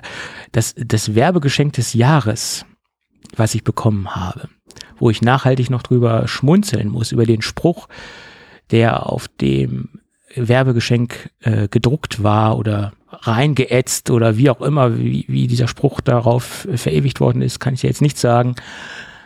Es war ein Eiskratzer von unserem örtlichen Beerdigungsinstitut und auf dem Eiskratzer stand drauf, mit uns kratzen sie am besten ab. Fand ich geil, den Spruch. naja. Ja, ich meine, es ist schwarzer Humor, aber ähm, mit uns kratzen sie am besten ab. Ja. ja. Fand ich trotzdem gut. Wollte ich jetzt hier ja. nur zum, zum Besten geben. Mhm. Gut, in diesem Sinne, mit diesem makaberen äh, Werbeslogan, verabschieden wir uns dann bis zur nächsten Folge, wann diese kommen wird. Also spätestens zwischen den Jahren irgendwann, nehme ich an. Ne? Ja, ja, ja, ja, ja. Also dieses Jahr machen wir noch eine Folge, weil wir stehen ja auch jetzt eine Folge vor der Schnapszahl 555. Stimmt, das ja auch noch. Und die würde ich dieses Jahr gern noch voll machen. Das kriegen wir hin. Ja, ja. Und zur Not senden wir ein Testsignal, da haben wir auch eine Folge. nee, nee, das kriegen wir hin. Ja, ja, okay.